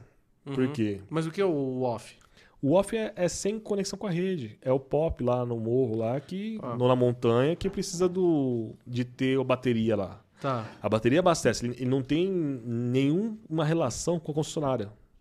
Porque Você acha que isso não dá pra fazer numa casa? O cara faz um banco de baterias numa casa. É porque É. um banco de bateria geralmente dura 8 horas, vai. O cara É. monta um pra durar uns Então, mas 12 para abastecer o quê? Ah, o data center é, é bastante coisa. Aqui, vai. As câmeras, o computador, o, a TV. É um dimensionamento. É, tanto que a gente tá batendo papo hoje, eu preciso dimensionar. Ah, Entendi, entendi. Tá. Mas vamos pôr um chuveiro elétrico. Pera aí, cara. Chuveiro elétrico é 6 mil watts. Consome, então. Consome. Então, assim, você precisa ter uma bateria robusta. Entendi. Mesmo gerando, talvez teria que fazer um. É o Não, projeto, não, é o projeto. Não, não é né? mais geração. Tá. Aqui é estudo de baterias. Ela, ela é um assunto já comum no mercado, até comum para o provedor que já trabalha com isso. Uhum. Eu estou dimensionando bateria. O que eu estou fazendo é o seguinte: depois de dimensionar a bateria da carga, eu vou verificar quanto eu preciso de solar para carregar elas. Então, aqui o, o trabalho é o oposto. Eu dimensiono as baterias e vou pro solar. Entendeu? Porque existe ali. Ah, mas o solar pode ser que na hora que tá sol, ele me ajude a empurrar a energia em paralelo à ba- à bateria. Perfeito. Esse é o melhor dos mundos.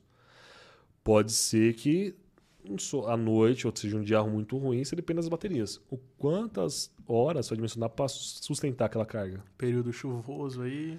Ah, período chuvoso, o período chuvoso né, a gente desmistifica um pouquinho, viu, Thales? Uhum. Porque ele gera. Só não gera o jeito que deveria gerar no sol. Aham. Então na chuva gera? Gera. Desde que tenha luz. Então assim, você tem a luz, gera. Agora se não tem luz, não gera. Que loucura, hein? É muito doido, cara. É. É muito. O nosso editor aqui do, do canal, o Dom, ele tem um. Cara, é uma, lâmp uma lâmpadazinha, assim, solar mesmo, sabe? Bem simplesinha, assim. Sim. E aí você deixa lá no sol, lá fica captando. É um negócio bem tipo Shopee mesmo, sabe? Sei. Só que aí, cara, você tira, aperta e fica ali um bom Fica. tempo ali com luz. Eu, Isso eu já é mágico. pra mim. tô tentando ganhar da Liane, até se ela estiver assistindo, um abraço. Manda dois aí, então. Do- Que aí um ele fica apresentando lá, outro a gente deixa aqui na mesa. Eu nem sei o que é. Eu... tô tentando ganhar dela, ela ganhou um carregador fotovoltaico. Aí eu até brinquei. Ela falou, essa daí é meu. Assim- Ela falou, próximo eu penso. Eu falei, então pense. Porque é um painelzinho, um pouquinho maior que até que o brinde você me deu. Aham. Fotovoltaico é uma placa, na verdade, pequena. E você tem um conector USB atrás dele. Então você conecta o cabo USB do celular, põe ela no sol e carrega o celular. Que maneiro. Você tá num viajando, você tá num. fazer um rolezinho. Tem umas coisas mesmo assim do solar, Legal. né? A mochila, né, A cara? mochila. Na Lacoste, uma vez eu entrei na loja da, da Lacoste e eles têm uma mochila Tem. que aqui é, é Ficou, solar. né? É carregar muito celular. bacana. Um colega meu tava até. fez uma postagem no LinkedIn, eh, que foi instrutor da, da Elect numa época comigo, que ele é é um painel que ele abre, então vai desdobrando esse painel, e ali ele trabalha com o notebook carregando. Então ele cara. tá, à beira do riacho, com essa aberta Aham. e fazendo isso. Quanto é eficiente quanto não é? Depende muito de cada tecnologia. Entendi. São, na verdade, coisas que existem dentro do setor que o pessoal às vezes divulga. Mas é muito uma questão de eficiência. Não dá pra sair acreditando em tudo. Se Entendi. ele tá lá com o notebook, eu não posso dizer se tava carregando ou não. Mas tava postado lá no LinkedIn dele. Que da hora, hein? E o, o híbrido, então? O híbrido é uma junção dos dois. O híbrido é é, é bacana porque a parte de sistema ou de TI dele ele é um pouco mais forte que os dois. Por quê? Porque ele junta os dois tem que fazer um balanceamento dos dois. Então, o híbrido que acontece? Eu tenho, uma, eu tenho um inversor, eu tenho a entrada dos painéis que vem no telhado, eu tenho a saída indo para a bateria, eu tenho a saída indo para a rede e dentro disso eu tenho esse cara que faz o manuseio disso. Então, assim, primeira hora do dia, a gente vai fazer o quê? Eu vou abastecer sua casa, vou mandar para a rede ou eu carrego as baterias? E você decide. Não, então você vai carregar as baterias na primeira hora do dia. Foca aqui em 50% de carregamento. Os outros 50% você abastece a carga, porque de manhã tem um cliente em casa, tomando café, meus filhos estão em casa, então você joga dentro da casa. E se sobrar ainda, você pode mandar para a rede. Então ele vai fazendo esse balanço. Saquei. Então, assim, ele, a tecnologia dele ele é muito mais expansiva. Uhum, Ele, uhum. esse- a gente tem um- uma probabilidade de virar tarifa branca, nós como os residenciais grupo B. O que é tarifa branca? É ser cobrado como o grupo A é cobrado. O que é grupo A? Grupo A, indústria. Então, do, indústria tem uma categoria de grupo A para concessionária. O que, que ele acontece? Ele é co- cobrado por faixa horária. Então, durante o dia, até 6 da tarde, ele é cobrado por X valor. Um exemplo, zero- Tá. 0,80 centavos quilowatt-hora ali. Das 6 às 8 ou 6 às 9, que é o horário de pico do Brasil, ele te cobra 3 reais o watt-pico. É tipo 3 vezes mais. Por quê? Porque é horário de pico. Se você vai lembrar, você vai lembrar porque você tem quase a mesma idade que eu tenho. Daquela novela Avenida Brasil. Uhum. Você lembra que no final tava todo o país praticamente envolvido na novela e teve um apagão geral? Não lembro do apagão. Teve um apagão geral nacional. Caraca. A, a setor, né, a- aliás, a energia, a matriz energética não suportou a demanda de televisões ligadas e pessoas assistindo aquela novela. E teve um apagão. Para você entender, a matriz energética com a demanda energética do país é quase um para um. Então, assim, o quanto cresce de consumo, que geralmente é 10% ao ano, aumenta o consumo nacional, eu tenho a matriz que precisa ser investida. Então, hoje você vê o solar, que vem muito forte na matriz energética, você vê as, as térmicas, seja nuclear, ou seja carvão, ou outra matéria-prima. E você não vê mais a parte hidrelétrica sendo a- investida, a não ser manutenções. Por quê? Porque você não tem mais como ficar inundando o terreno. Então você tem esses outros braços expandindo. Eu tive, tenho um amigo meu que está em Minas até, explorando silício, por coincidência, mas que esteve no Rio agora há pouco, até um abraço a ele, a Eric, é, que esteve no Rio agora há pouco, é, trabalhando em cima de uma termoelétrica, três, três termoelétricas. Para o quê? Vender energia para o governo.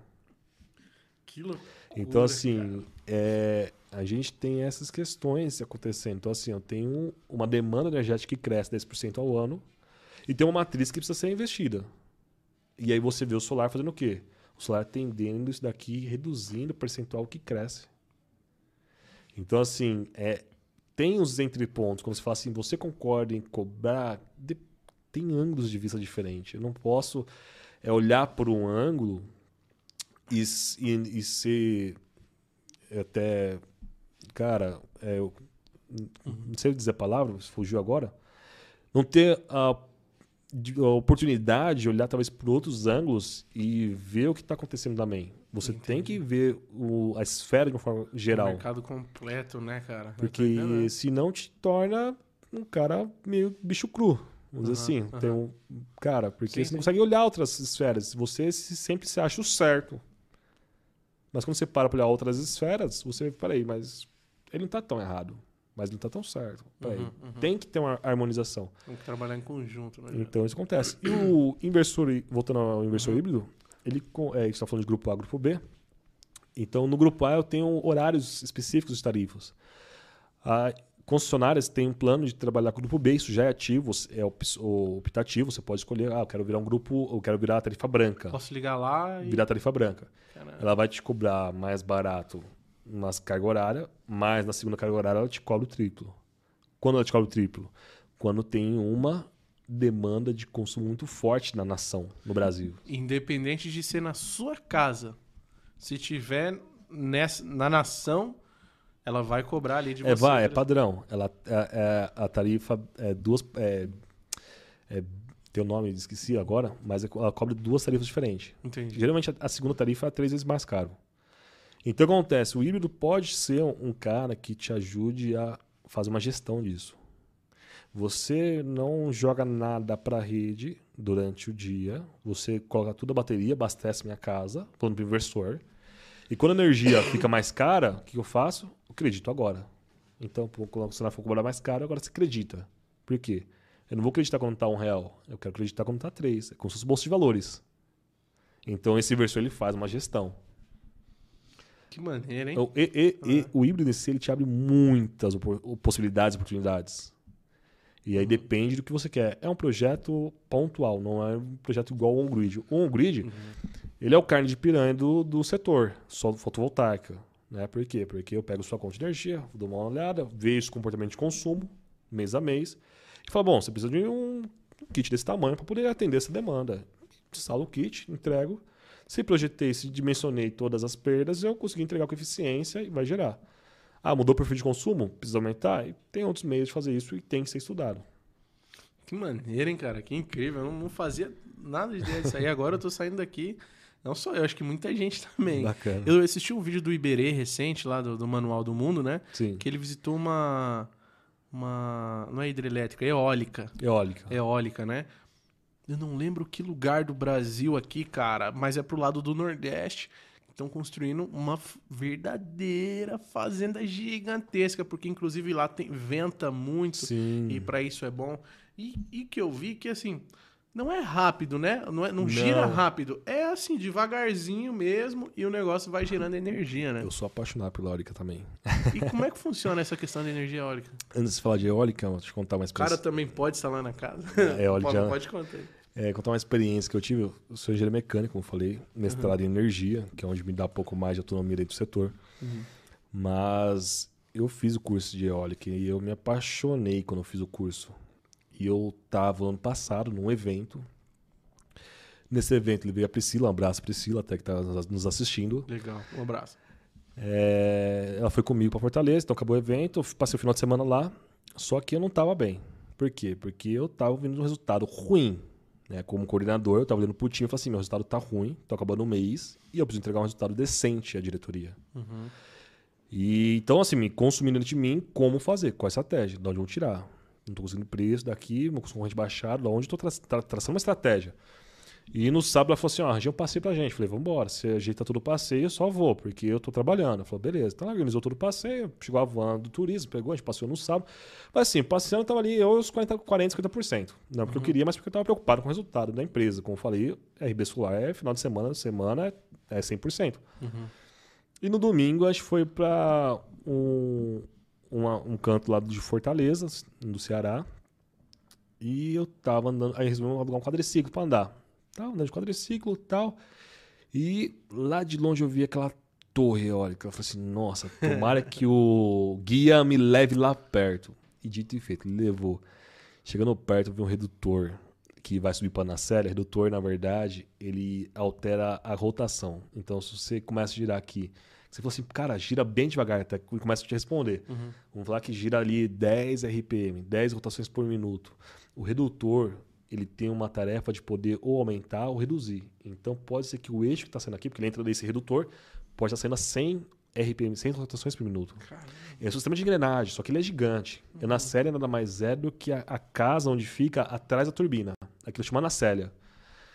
E eu passei perto e falei assim, cara, eu quero tirar uma foto daquilo, daquilo ali. Ela me falou assim, mas não tem nada ali. Eu falei assim, não, você não sabe o que é, é um redutor.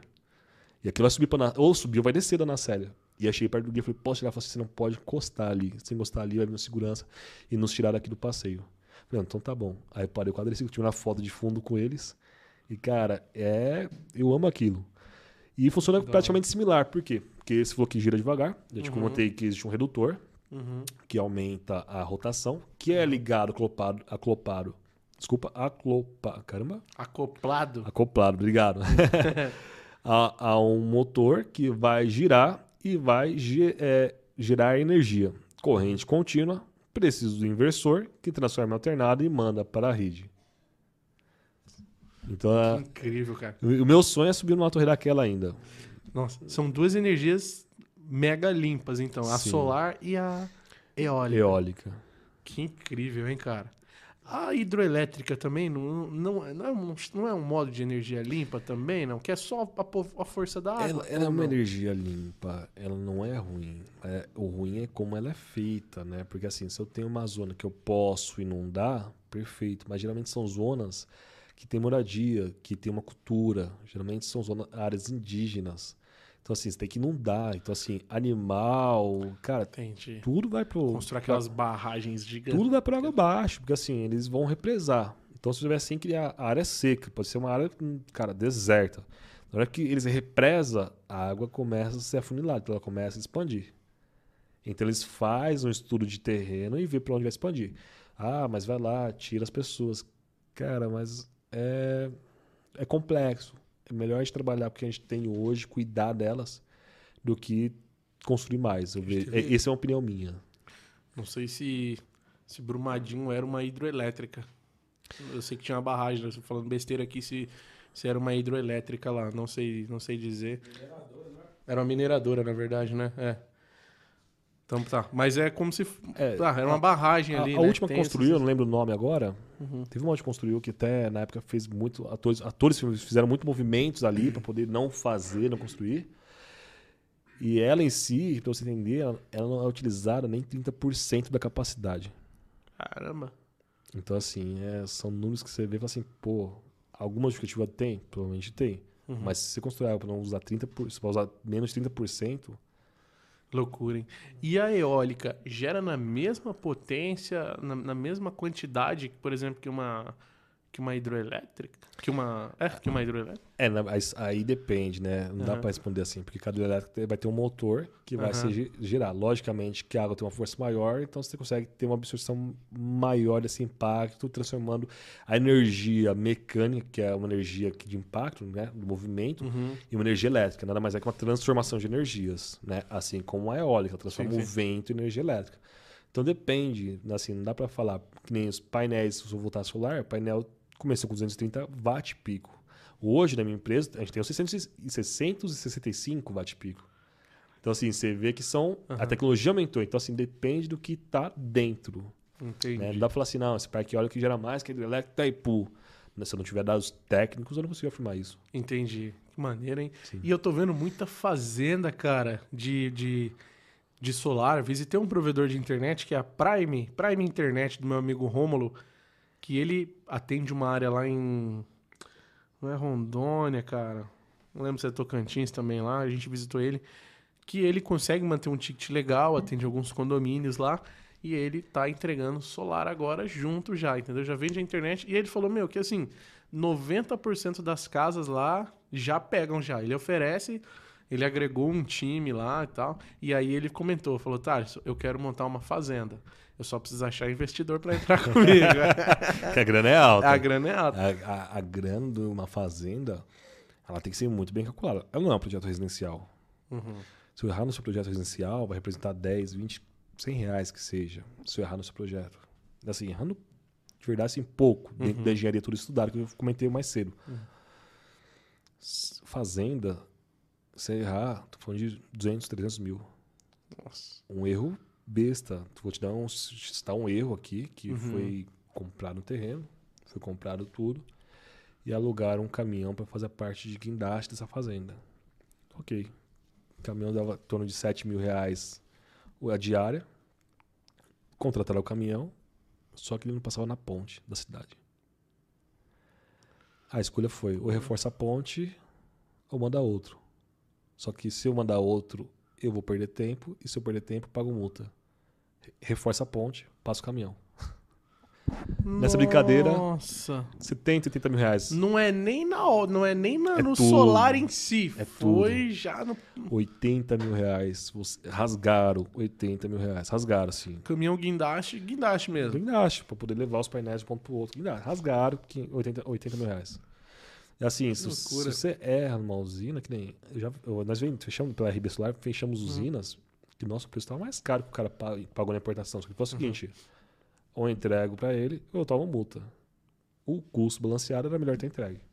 Então ele compra comigo, não consigo bater. Não é nenhuma questão de se aproveitar, mas não Uhum. fazendo o melhor preço pra ele ali, mas sim, Uhum. é uma questão que ele tinha mais barato fora, tinha- ele estava importando. Mas ele precisa entregar porque o navio, não sei porquê, talvez não chegou, não entregou. N motivos pode acontecer, igual que Sim. aconteceu lá em, quando o navio encalhou lá. Então, Caramba, cara. us- usina é, você tem que, cara, tem tudo muito bem calculado. E você tem que ter um gestor de projeto muito forte. Entendi. Indo pra Monte Verde, a gente foi visitar um provedor em Monte Verde. é, e a gente passou por uma lá e tal. A gente viu bem grandona lá, várias placas. E quem monta essa, essa fazenda, né? Essa fazenda de solar, essa usina solar. Aonde o cara ganha nisso? Serviço. Pós-venda. Como assim? É, porque na verdade, nem eu sou vendo equipamento. O Uhum. cara fala assim, Felipe, eu quero comprar uma usina com você. Perfeito. Se eu tiver no, se eu tiver no estoque, a pronta entrega eu entrego. Então, assim, eu vou entregar o produto. Quero, como assim, ó? Quero comprar uma usina com você. Aí eu tô falando de é, 500 módulos, O cara me entrega fio pra tudo. ó. caramba, É, entendi. tantos módulos, tantos metros de cabo, tal inversor, tal estrutura. Beleza, tem aqui, tem orcei, fechou, fechou, tá aqui, tô achando o kit, tô entregando esse kit. Ok, nesse meio do caminho ele tem que ter um integrador, integrador, que é o cara que vai fazer a integração no sistema dele. Tá. Esse cara, quando já fecha o pedido, começa a fazer o quê? Começa a fazer a limpeza de solo. Começa já a preparar a parte de furação de estaca, se for uma usina de solo. Uhum. Então ele vai ganhar na instalação. Isso é uma empresa gigante. Não, mas e o cara que instalou isso, entendeu? O dono da usina. O, o cara que instalou na usina. Então, aí depende. Aí a gente tem diversas formas de trabalhar. Ele pode estar jogando para uma indústria. Ah, ele tem lá uma indústria de leite. Tem uma granja. Você entende? Então, assim, tem um aviário. Então, assim, ele não quis montar, ele tinha um terreno lá que não tinha muito valor agregado. Coloca usina, põe relógio lá de medidor, joga para a rede e manda para. Às vezes ele nem manda direto para o aviário, o que seja que ele tiver. Ele manda, troca com a rede. Fala assim, ó, tô aqui, ó, vou jogar com a rede aqui e depois me devolve lá.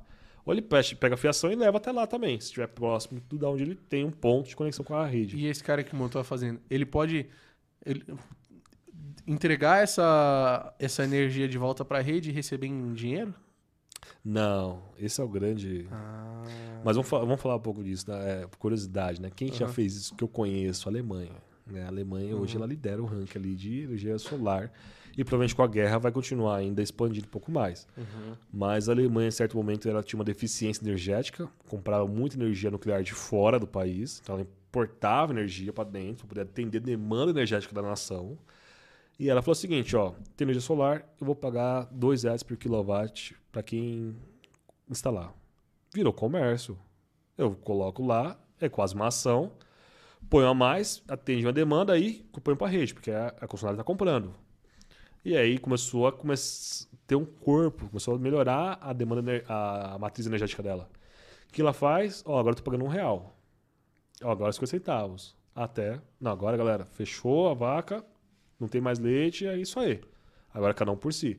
E ela cresce, ela expande. Então a Alemanha fez isso. O Brasil não temos isso. O Brasil é sempre foi troca de crédito. Eu não tenho como fazer.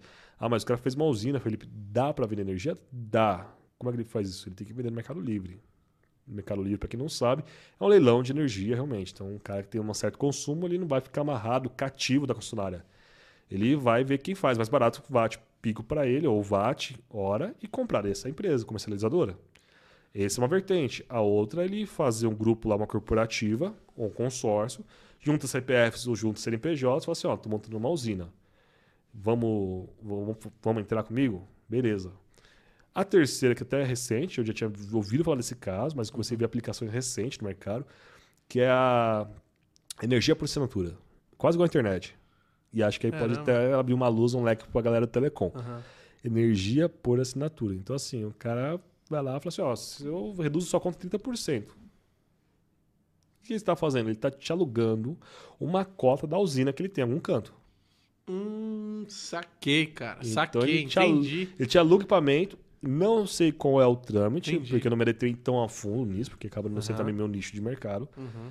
Mas eles fazem energia por assinatura. Entendi. Não, deu pra entender. Aí- Ele tem a usina dele lá, ele tem um, um outra coisa que ele vende alguma coisa pro assinante. Ele, opa, tem coisa sobrando, eu vou. É, então ele investe na usina e faz para assinatura. O que eu tenho visto é que até 30%. Eu não consigo descer muito mais a fundo, porque, como eu falei, como é no nicho de mercado, eu peguei, na verdade, uma situação real, e aí eu pude ter. Já tinha ouvido, ouvido falar disso para uma galera que eu dei um curso em 2022, 2018, 19, 2019. Caramba. Entendeu? Eu dei curso pra galera de 2019 que falou assim: não, nós estamos vendendo a usina pra vender cota. E eu dei um curso pra, pra essa galera de vendas, né? E eu falei assim: bom, essa galera tá pensando em vender cotas de usina, não sei qual é que é, mas pode ser que vire, pode ser Uhum. uma. E tô vendo acontecer agora.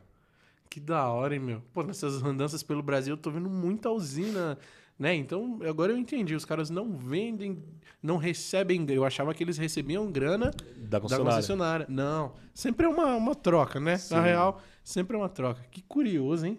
Que da hora, cara. É... Pô, vamos ver se a galera tem umas mensagens aí também. Vamos. Eu te mandei Mandou? Deixa eu ver Muita aqui. pergunta? Três perguntas. Que cara, que da hora, mano. Que da hora. Deixa eu pegar aqui.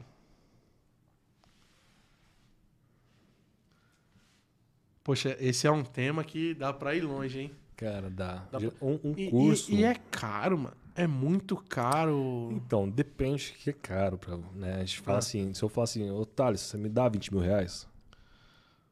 Não, Então. eu não tenho. também. Não, mas mesmo se tivesse, não ia me dar 20 mil reais assim de mão beijada. Aham, entendi, entendi. Na verdade, eu falo assim, ó, Thales, você me dá 20 mil reais, daqui 4 anos eu te devolvo os seus 20 mil reais, e durante 4 anos te devolvo os seus 20 mil reais, Uhum. e durante 21 anos eu te devolvo a cada um ano mil reais. Como é que é? Eu vou te pedir 20 mil reais, Tá, vou te devolver seus 20 mil reais daqui 4 anos, tá bom. e da, daqui pra frente, até 21 anos, somando os 25 total. Tá, tá Sendo bom. que 4 eu te devolvi sua grana. Aham. Eu te devolvo mil reais por mês. Então no quinto mês eu te dou mil, Hum. sexto mil. E assim até no 25 Aí ficou interessante. É o solar. Entendi. Quando você põe energia na sua casa, você paga mil reais de energia, é um payback de quatro anos. O dinheiro que você investiu, ele retorna em quatro anos. Então, em quatro anos eu paguei o sistema. Só que no quinto ano, o que eu tenho? Eu tenho concessionária. Só que não vou pagar mais ela. Por quê? Porque eu já estou gerando a própria energia e estou sendo autossuficiente. Então, meu- os mil reais que eu pagava com a concessionária ficou no bolso. Agora eu só Bolso, empato, bolso, bolso, empato, bolso, empato. bolso. Por que 25 anos, Felipe? Porque é uma média de mercado que a gente trabalha com a garantia do módulo. Os módulos têm garantia de 25 anos de vida útil. Não significa que no 26 ano ele vai falar assim: opa, cansei, morri, já era. Não, ele continua. Tem uma perda de eficiência? Tem. É normal, você está uhum. usando com um uhum. aparelho eletrônico. Mas ele tem um retorno. Entendi. E aí que vem o jogador, opa, tô, tá sobrando energia? Opa, peraí. Alô, fulano, tem uma energia sobrando aqui, vamos fazer um... Quer comprar de mim? É, que aí já não dá pra adentrar, não sei se fosse... Uh -huh. Não, tô, tô, jogando longe aqui. Mas, mas, você entende? Então, assim, uh -huh. você fala assim, é caro? Não, não é que é caro, é que Entendi. você tá aplicando, você tá investindo seu dinheiro. Entendi. Top, hein, cara? Sim. O William Gama mandou duzentão, cara. Mandou um chat pago, hein? Oh. Cara, pagou os Red Bull. Grande Felipe, um guerreiro. Bela história. Prazer imenso em ter você em nosso time. William? É. William, forte abraço. Na verdade, é... o William é um cara que cruzou, na verdade, né? é... o nosso caminho se cruzaram. É um cara que eu tenho, por exemplo, também, porque, como disse mais cedo, me perdoe o termo, todo cara que já foi ferrado conhece o cara que já foi ferrado. e o William tem uma história magnífica também, já pude, assim, ouvir e compartilhar um pouco mais a história dele. Então, os altos e baixos, as estações da vida. E aí, muitas vezes, quando a gente troca experiência, e eu aprendo muito com ele. Um forte abraço, uma honra tê-lo aí comigo nessa caminhada, William. Um abração, Gama. Ele teve presente aí também, né? Temos um podcast com ele. Sim. O, você mandar um abraço aqui pro Edson e a mim também, sempre presente nas nossas lives. É um provedor de Peruíbe, São Paulo aí. É, cara, tá sempre presente. Um abração para você, irmão. O. Cadê? Cláudio Freitas. Uh, e como que faz para desconectar as placas com segurança? É alguém que já tá querendo fazer alguma... alguma limpeza. Alguma limpeza aí. Cláudio, né? Cláudio, é. Claudião. Cláudio Freitas. É. Seguinte, é, existe dois meios de fazer. Geralmente, se você é, for no pessoal que vende módulo, que talvez não tenha ali a vivência em campo, vai falar que você precisa pegar uma, como se fosse um pano, um tecido ou uma lona e cobrir os módulos. Porque quando você cobre os módulos, você não tem radiação, então você não consegue ter uma geração. Porém, a melhor situação é você utilizar luvas tá, de proteção. Isso é com qualquer tipo de energia. E você desconectar unitariamente cada cabo. Tá? É, estou sempre se atentando e tendo a questão das proteções do EPI. EPI e NR10 são essenciais para o fotovoltaico. Isso aí, tá respondido aí Claudião. Cara, cuidado, liga para um técnico. liga para o cara aí. O, o Edson e a mim, eu falei dele, ele mandou uma pergunta aqui. Qual a melhor solução on-grid ou off-grid? É customização. É Edson, né? Edson. É. Edson, customização depende da sua demanda. No caso, sim, hoje o que está em alta é o on-grid. Conforme eu até brinquei aqui com o Thaleson. É, falei assim, se você me dá 20 mil reais, pô, como te dá 20 mil reais? É uma grana, né? Vai fazer falta. Agora, vamos investir 20 mil reais, eu te devolvo em quatro anos e daqui para frente eu te começo a pagar mil reais por, mês, por ano. Então, assim, isso é um, uma via. Agora, o off-grid é quando mais prático. Não é aquele cara que não quer que, tem raiva com funcionária, tá? Porque aí é outro caso, é um perfil do cliente. Não, não gosto de funcionária, não quero ter papo com ela. Então, ele quer viver desconectado da rede. Como se fosse aquele galera que vende vive, né?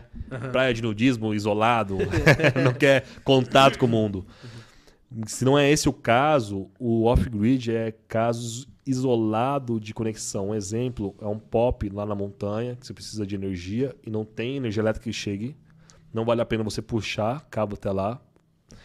Outras situações, até na verdade, estava hoje em reunião com até o Gama participou com um fornecedor. O governo investe muito na galera que não tem acesso à energia elétrica, que hoje é real isso no país. Né? Um exemplo disso eu tive em Cananéia, São Paulo, tá? Isso. Uhum. Então, uma galera indígena ali que vivendo, né? eu visitei essa aldeia e eu tava com uma galera, fui visitar a aldeia, fiz uma ação social e, cara, eu amo solar. Então a primeira coisa que eu pisei na aldeia, eu via foi o painel fotovoltaico, nem o índio. Caramba. eu vi e falei assim, pô, tem solar aqui. Por quê? Depois hoje entendendo, o governo investe nisso. Então, assim, por que é um sistema off-grid? Porque é um sistema isolado, é uma comunidade isolada, é como eu te falei, é uma aldeia. Então, assim, isso é um perfil. Eu preciso trabalhar off-grid porque eu não tenho opção de rede de energia, né? Não, a concessionária não investe para levar a energia até esses pontos, porque é um ponto unitário, é uma coisa pontual. Não é um ponto, mas é uma situação pontual ali no momento. Uhum. Ah, começou a ter comunidade, mais comunidades, começou a expandir essa comunidade, pode ser que venha, mas geralmente é situações isoladas, né? É, eu tive um cliente, foi uma intersolar, foi uma, acho que uhum. intersolar, que ele pescava jacaré, velho. Que louco. É até estranho falar, mas pescava jacaré. Que ele criava, pescava, não, desculpa, criava jacaré. Uhum. Criava jacaré. Uhum. E ele falou que tinha que ir no meio lá, é, Mato Grosso, lá no meio, e não tinha ponto de energia. Ele tinha como se fosse uma cabana. E essa cabana era off-grid. Tanto que ele comprou os painéis comigo e fez todo o sistema dele lá off-grid. Eu não dimensionei, apenas vendi os painéis na época. Uhum. Então são situações pontuais. Parece ter uma história mentirosa, mas assim, eu também duvidei, uhum. mas eu vendi os painéis. É, acredita, acredita. Tem cada louco por aí. Bom, um abraço Edson aí a minha aí.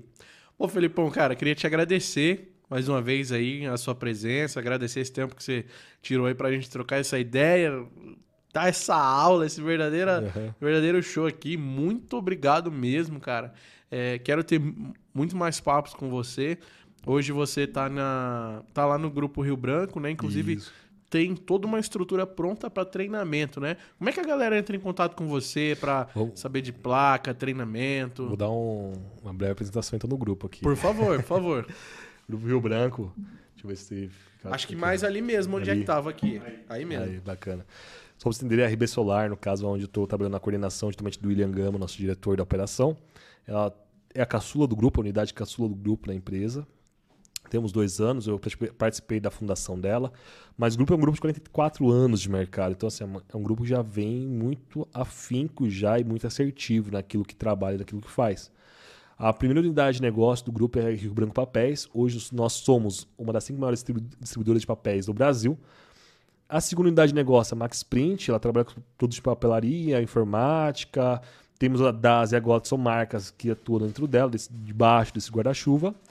A terceira unidade de negócio, a galera já vivenciou e não sabe que é a RB Bobinas, então a gente entrega e fabrica bobinas para as principais caixas varejistas, como alguns grupos, McDonald's, KFC, Starbucks, somos nós que fornecemos. Então, se for no, McDonald's hoje à noite, comeu lanche, pega cupom fiscal, vira do avesso, somos nós que fornecemos esse cupom fiscal a todo o grupo McDonald's. A quarta unidade de negócio, vocês vivenciam todo dia, né? Que é até mais comum, que é a Max Print ISP, que distribui produtos, né? Voltada a telecom e provedor. O William Gama, nosso diretor, faz parte. E a RB Solar, que é a caçula do grupo só, tra só trabalho com o tempo pronto entrega. Hoje o mercado tem muito costume de vender, é, fazer venda futura, trabalhar com o dinheiro do cliente. A gente, na verdade, não vai nessa vertente. A gente, na verdade, é um pouco chato até quando, é, nessas questões. Nós vendemos o que tem no estoque. Então, assim, a RB Solar ela atua com a distribuição de equipamentos. Eu não tenho um vínculo com o serviço, não abraço o serviço, abraço, na verdade, o integrador. Então, o que acontece? O integrador tem um problema lá. Eu tenho o meu engenheiro técnico, Daniel, que dá o suporte se precisar. Pô, não está conectando aqui na internet. Pô, se daqui deu. Desse versor não está ligando. Então, assim, o Daniel dá um suporte. Então, assim, os times vendedores são, treinados para isso. Eles dão esse suporte ali na frente, né, no frente office, com esses integradores que são nossos parceiros. Esses são os reais parceiros da empresa. A empresa tem um centro de treinamento, na verdade. Eu startei aquele centro de treinamento. Foi onde conheci a empresa, conheci o William e toda a equipe, hoje qual eu trabalho. E o centro de treinamento ele ministra cursos práticos. Então, assim, pô, eu nunca subi no telhado, eu nunca. Não sei nem como é que conecta os painéis de cima do telhado. Lá eu tenho cinco tipos de telhados. Eu tenho solo, tenho laje, telhado cerâmico, que é aquele de barro, tenho fibrocimento, né? Desculpa. E tem outros tipos de telhado que pode ajudar ao integrador novo, ao entrante no setor, até o provedor que pretende entrar, a como subir, como se posicionar, como deve fixar, como deve movimentar o painel no telhado. Uma coisa importante é que o painel ele é um 2 por 1 um. então a área é de 2 metros quadrados. Se você deixar o painel de pé na, em frente a um vento, ele vira uma pipa, só amarrar o fio só e desbicar. Então, em cima do telhado, isso é perigoso. Então, tem maneira de carregar o painel em cima do telhado, tem maneira de segurar o painel, de conectar. Então, o centro de treinamento no, te dá toda essa amplitude. A gente está trazendo esse treinamento um pouco mais interno, vai divulgar alguns treinamentos agora recentes. A gente fechou uma parceria muito forte. Antes de vir para cá, tive uma reunião com uma fabricante de painéis que vai utilizar o nosso treinamento ali para poder desmistificar algumas situações do mercado e mostrar como é que se move todo dentro dessa questão do mercado do sistema, né? Uhum. Na parte de instalação. Tem a parte de projeto, tem a parte de software, tem a parte de vendas. Às vezes o cara não quer saber do telhado. Ele quer saber como é que ele vende o, o, o projeto, né? Então tem também como mostrar a venda, como você dimensiona ali, porque existe toda uma questão por trás. Você, antes de entrar com a engenharia, você entra com o comercial. O comercial faz a pré-análise, a engenharia depois vem para reforçar aquilo que o comercial forneceu. Então a RB Solar, no caso, é isso. Ela, a gente ela tem a filosofia de servir. Né? Então a gente atende servindo os nossos integradores. Servindo na necessidade dele, não vendendo equipamentos, vendendo uma solução para ele junto ao cliente final. Esse é o nosso foco como empresa, esse é o nosso dilema como RB Solar.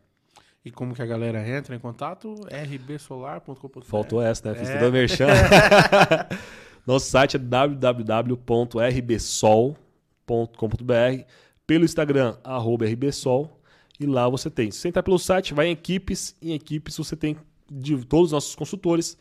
Clica sobre algum deles, vai te levar pelo WhatsApp. E lá você pode chamar e pedir um orçamento ou pedir aí alguma dica, alguma comunicação com eles mesmo. É isso aí. É... Acessem lá, RBSol no Instagram e www.com. RBSol? Já ia botar o ponto .com, depois www. rbsol.com.br. Felipão, cara, mais uma vez, obrigado. Obrigado pela aula. Quero você mais vezes aqui. Sim. Por favor, tá aí, ó. A gente tá devendo aquele vídeo lá ainda lá no, no centro de treinamento, hein? Sim. Vamos fazer um vídeo lá, uma live Uma live lá, lá. legal, uhum. legal. Galera pode esperar que a gente vai fazer. Levando o pessoal, de repente, com um tema. Só falta a agenda do Felipe. né? Levanta o pessoal com um tema bacana, a gente faz lá. Demorou, fechou. fechou? Então, Felipão, valeu mais uma vez. Thaleson. Galera, obrigado você que assistiu esse podcast até aqui. Obrigado você que ouviu também esse podcast até aqui. Lembrando, para você que está assistindo aí a gente, o Cast dos Loucos está disponível em todas as plataformas de áudio, Deezer, Spotify, Google Podcast, tá em tudo lá, cara. Digita Cast dos Loucos. Dá essa moral pra gente aí segue a gente lá e avalie em cinco estrelas. Sei que vocês conseguem, por favor. E o link dos nossos parceiros todos estão na descrição do vídeo. É nóis, valeu, um abração. Valeu, Rafael também, tá ali. Valeu. Toque da nave, meu irmão. Rafael. Em breve a gente vai fazer um extra cast aqui, eu e o Rafa, falando as novidades. Legal. E é isso. Amanhã não temos cast, tá, galera? Só para lembrar. Uh, né, Rafa? Quinta, a gente vai receber aqui a CEO da Pixel Internet, tá? Vamos falar um pouco desse mercado de, de provedor também, né? Mulheres empreendendo em provedor Show. de internet. É, uhum. então ela é dona de provedor. A gente vai falar um pouco da campanha que eles estão fazendo lá, tá? Que inclusive você que, que venceu o câncer de mama, estamos no outubro rosa, né? Sim. Você que venceu o câncer de mama, ela está doando gratuitamente próteses de areola. É a areola que fala, de areola. Então é só entrar em contato. www.pixelinternet.com com.br barra rosa. Só entrar em contato lá e quinta ela tá aqui. Tá bom? Sexta-feira o Mar... Sexta temos podcast também. É, na, análise de Wi-Fi. Análise de Wi-Fi. Top também. Ele é da Intelbras, né? Isso. É o Marco Borba, não é? Isso. É o Marco Borba. Sexta aqui com a gente. E sexta, ou vai sair sexta ou sábado também, o Loucos na Estrada. A gente vai ver para não conflitar com o podcast de sexta, talvez soltar no sabadão. Ah, faz uma maratona aí no canal, vocês que estão aí, tá bom? Fechou? Valeu. É nóis. Obrigado, quer, quer, queria falar alguma coisa? Só um abraço a todos que nos acompanhou. Valeu. Obrigado, Thalisson. Valeu, um abraço. Felipão.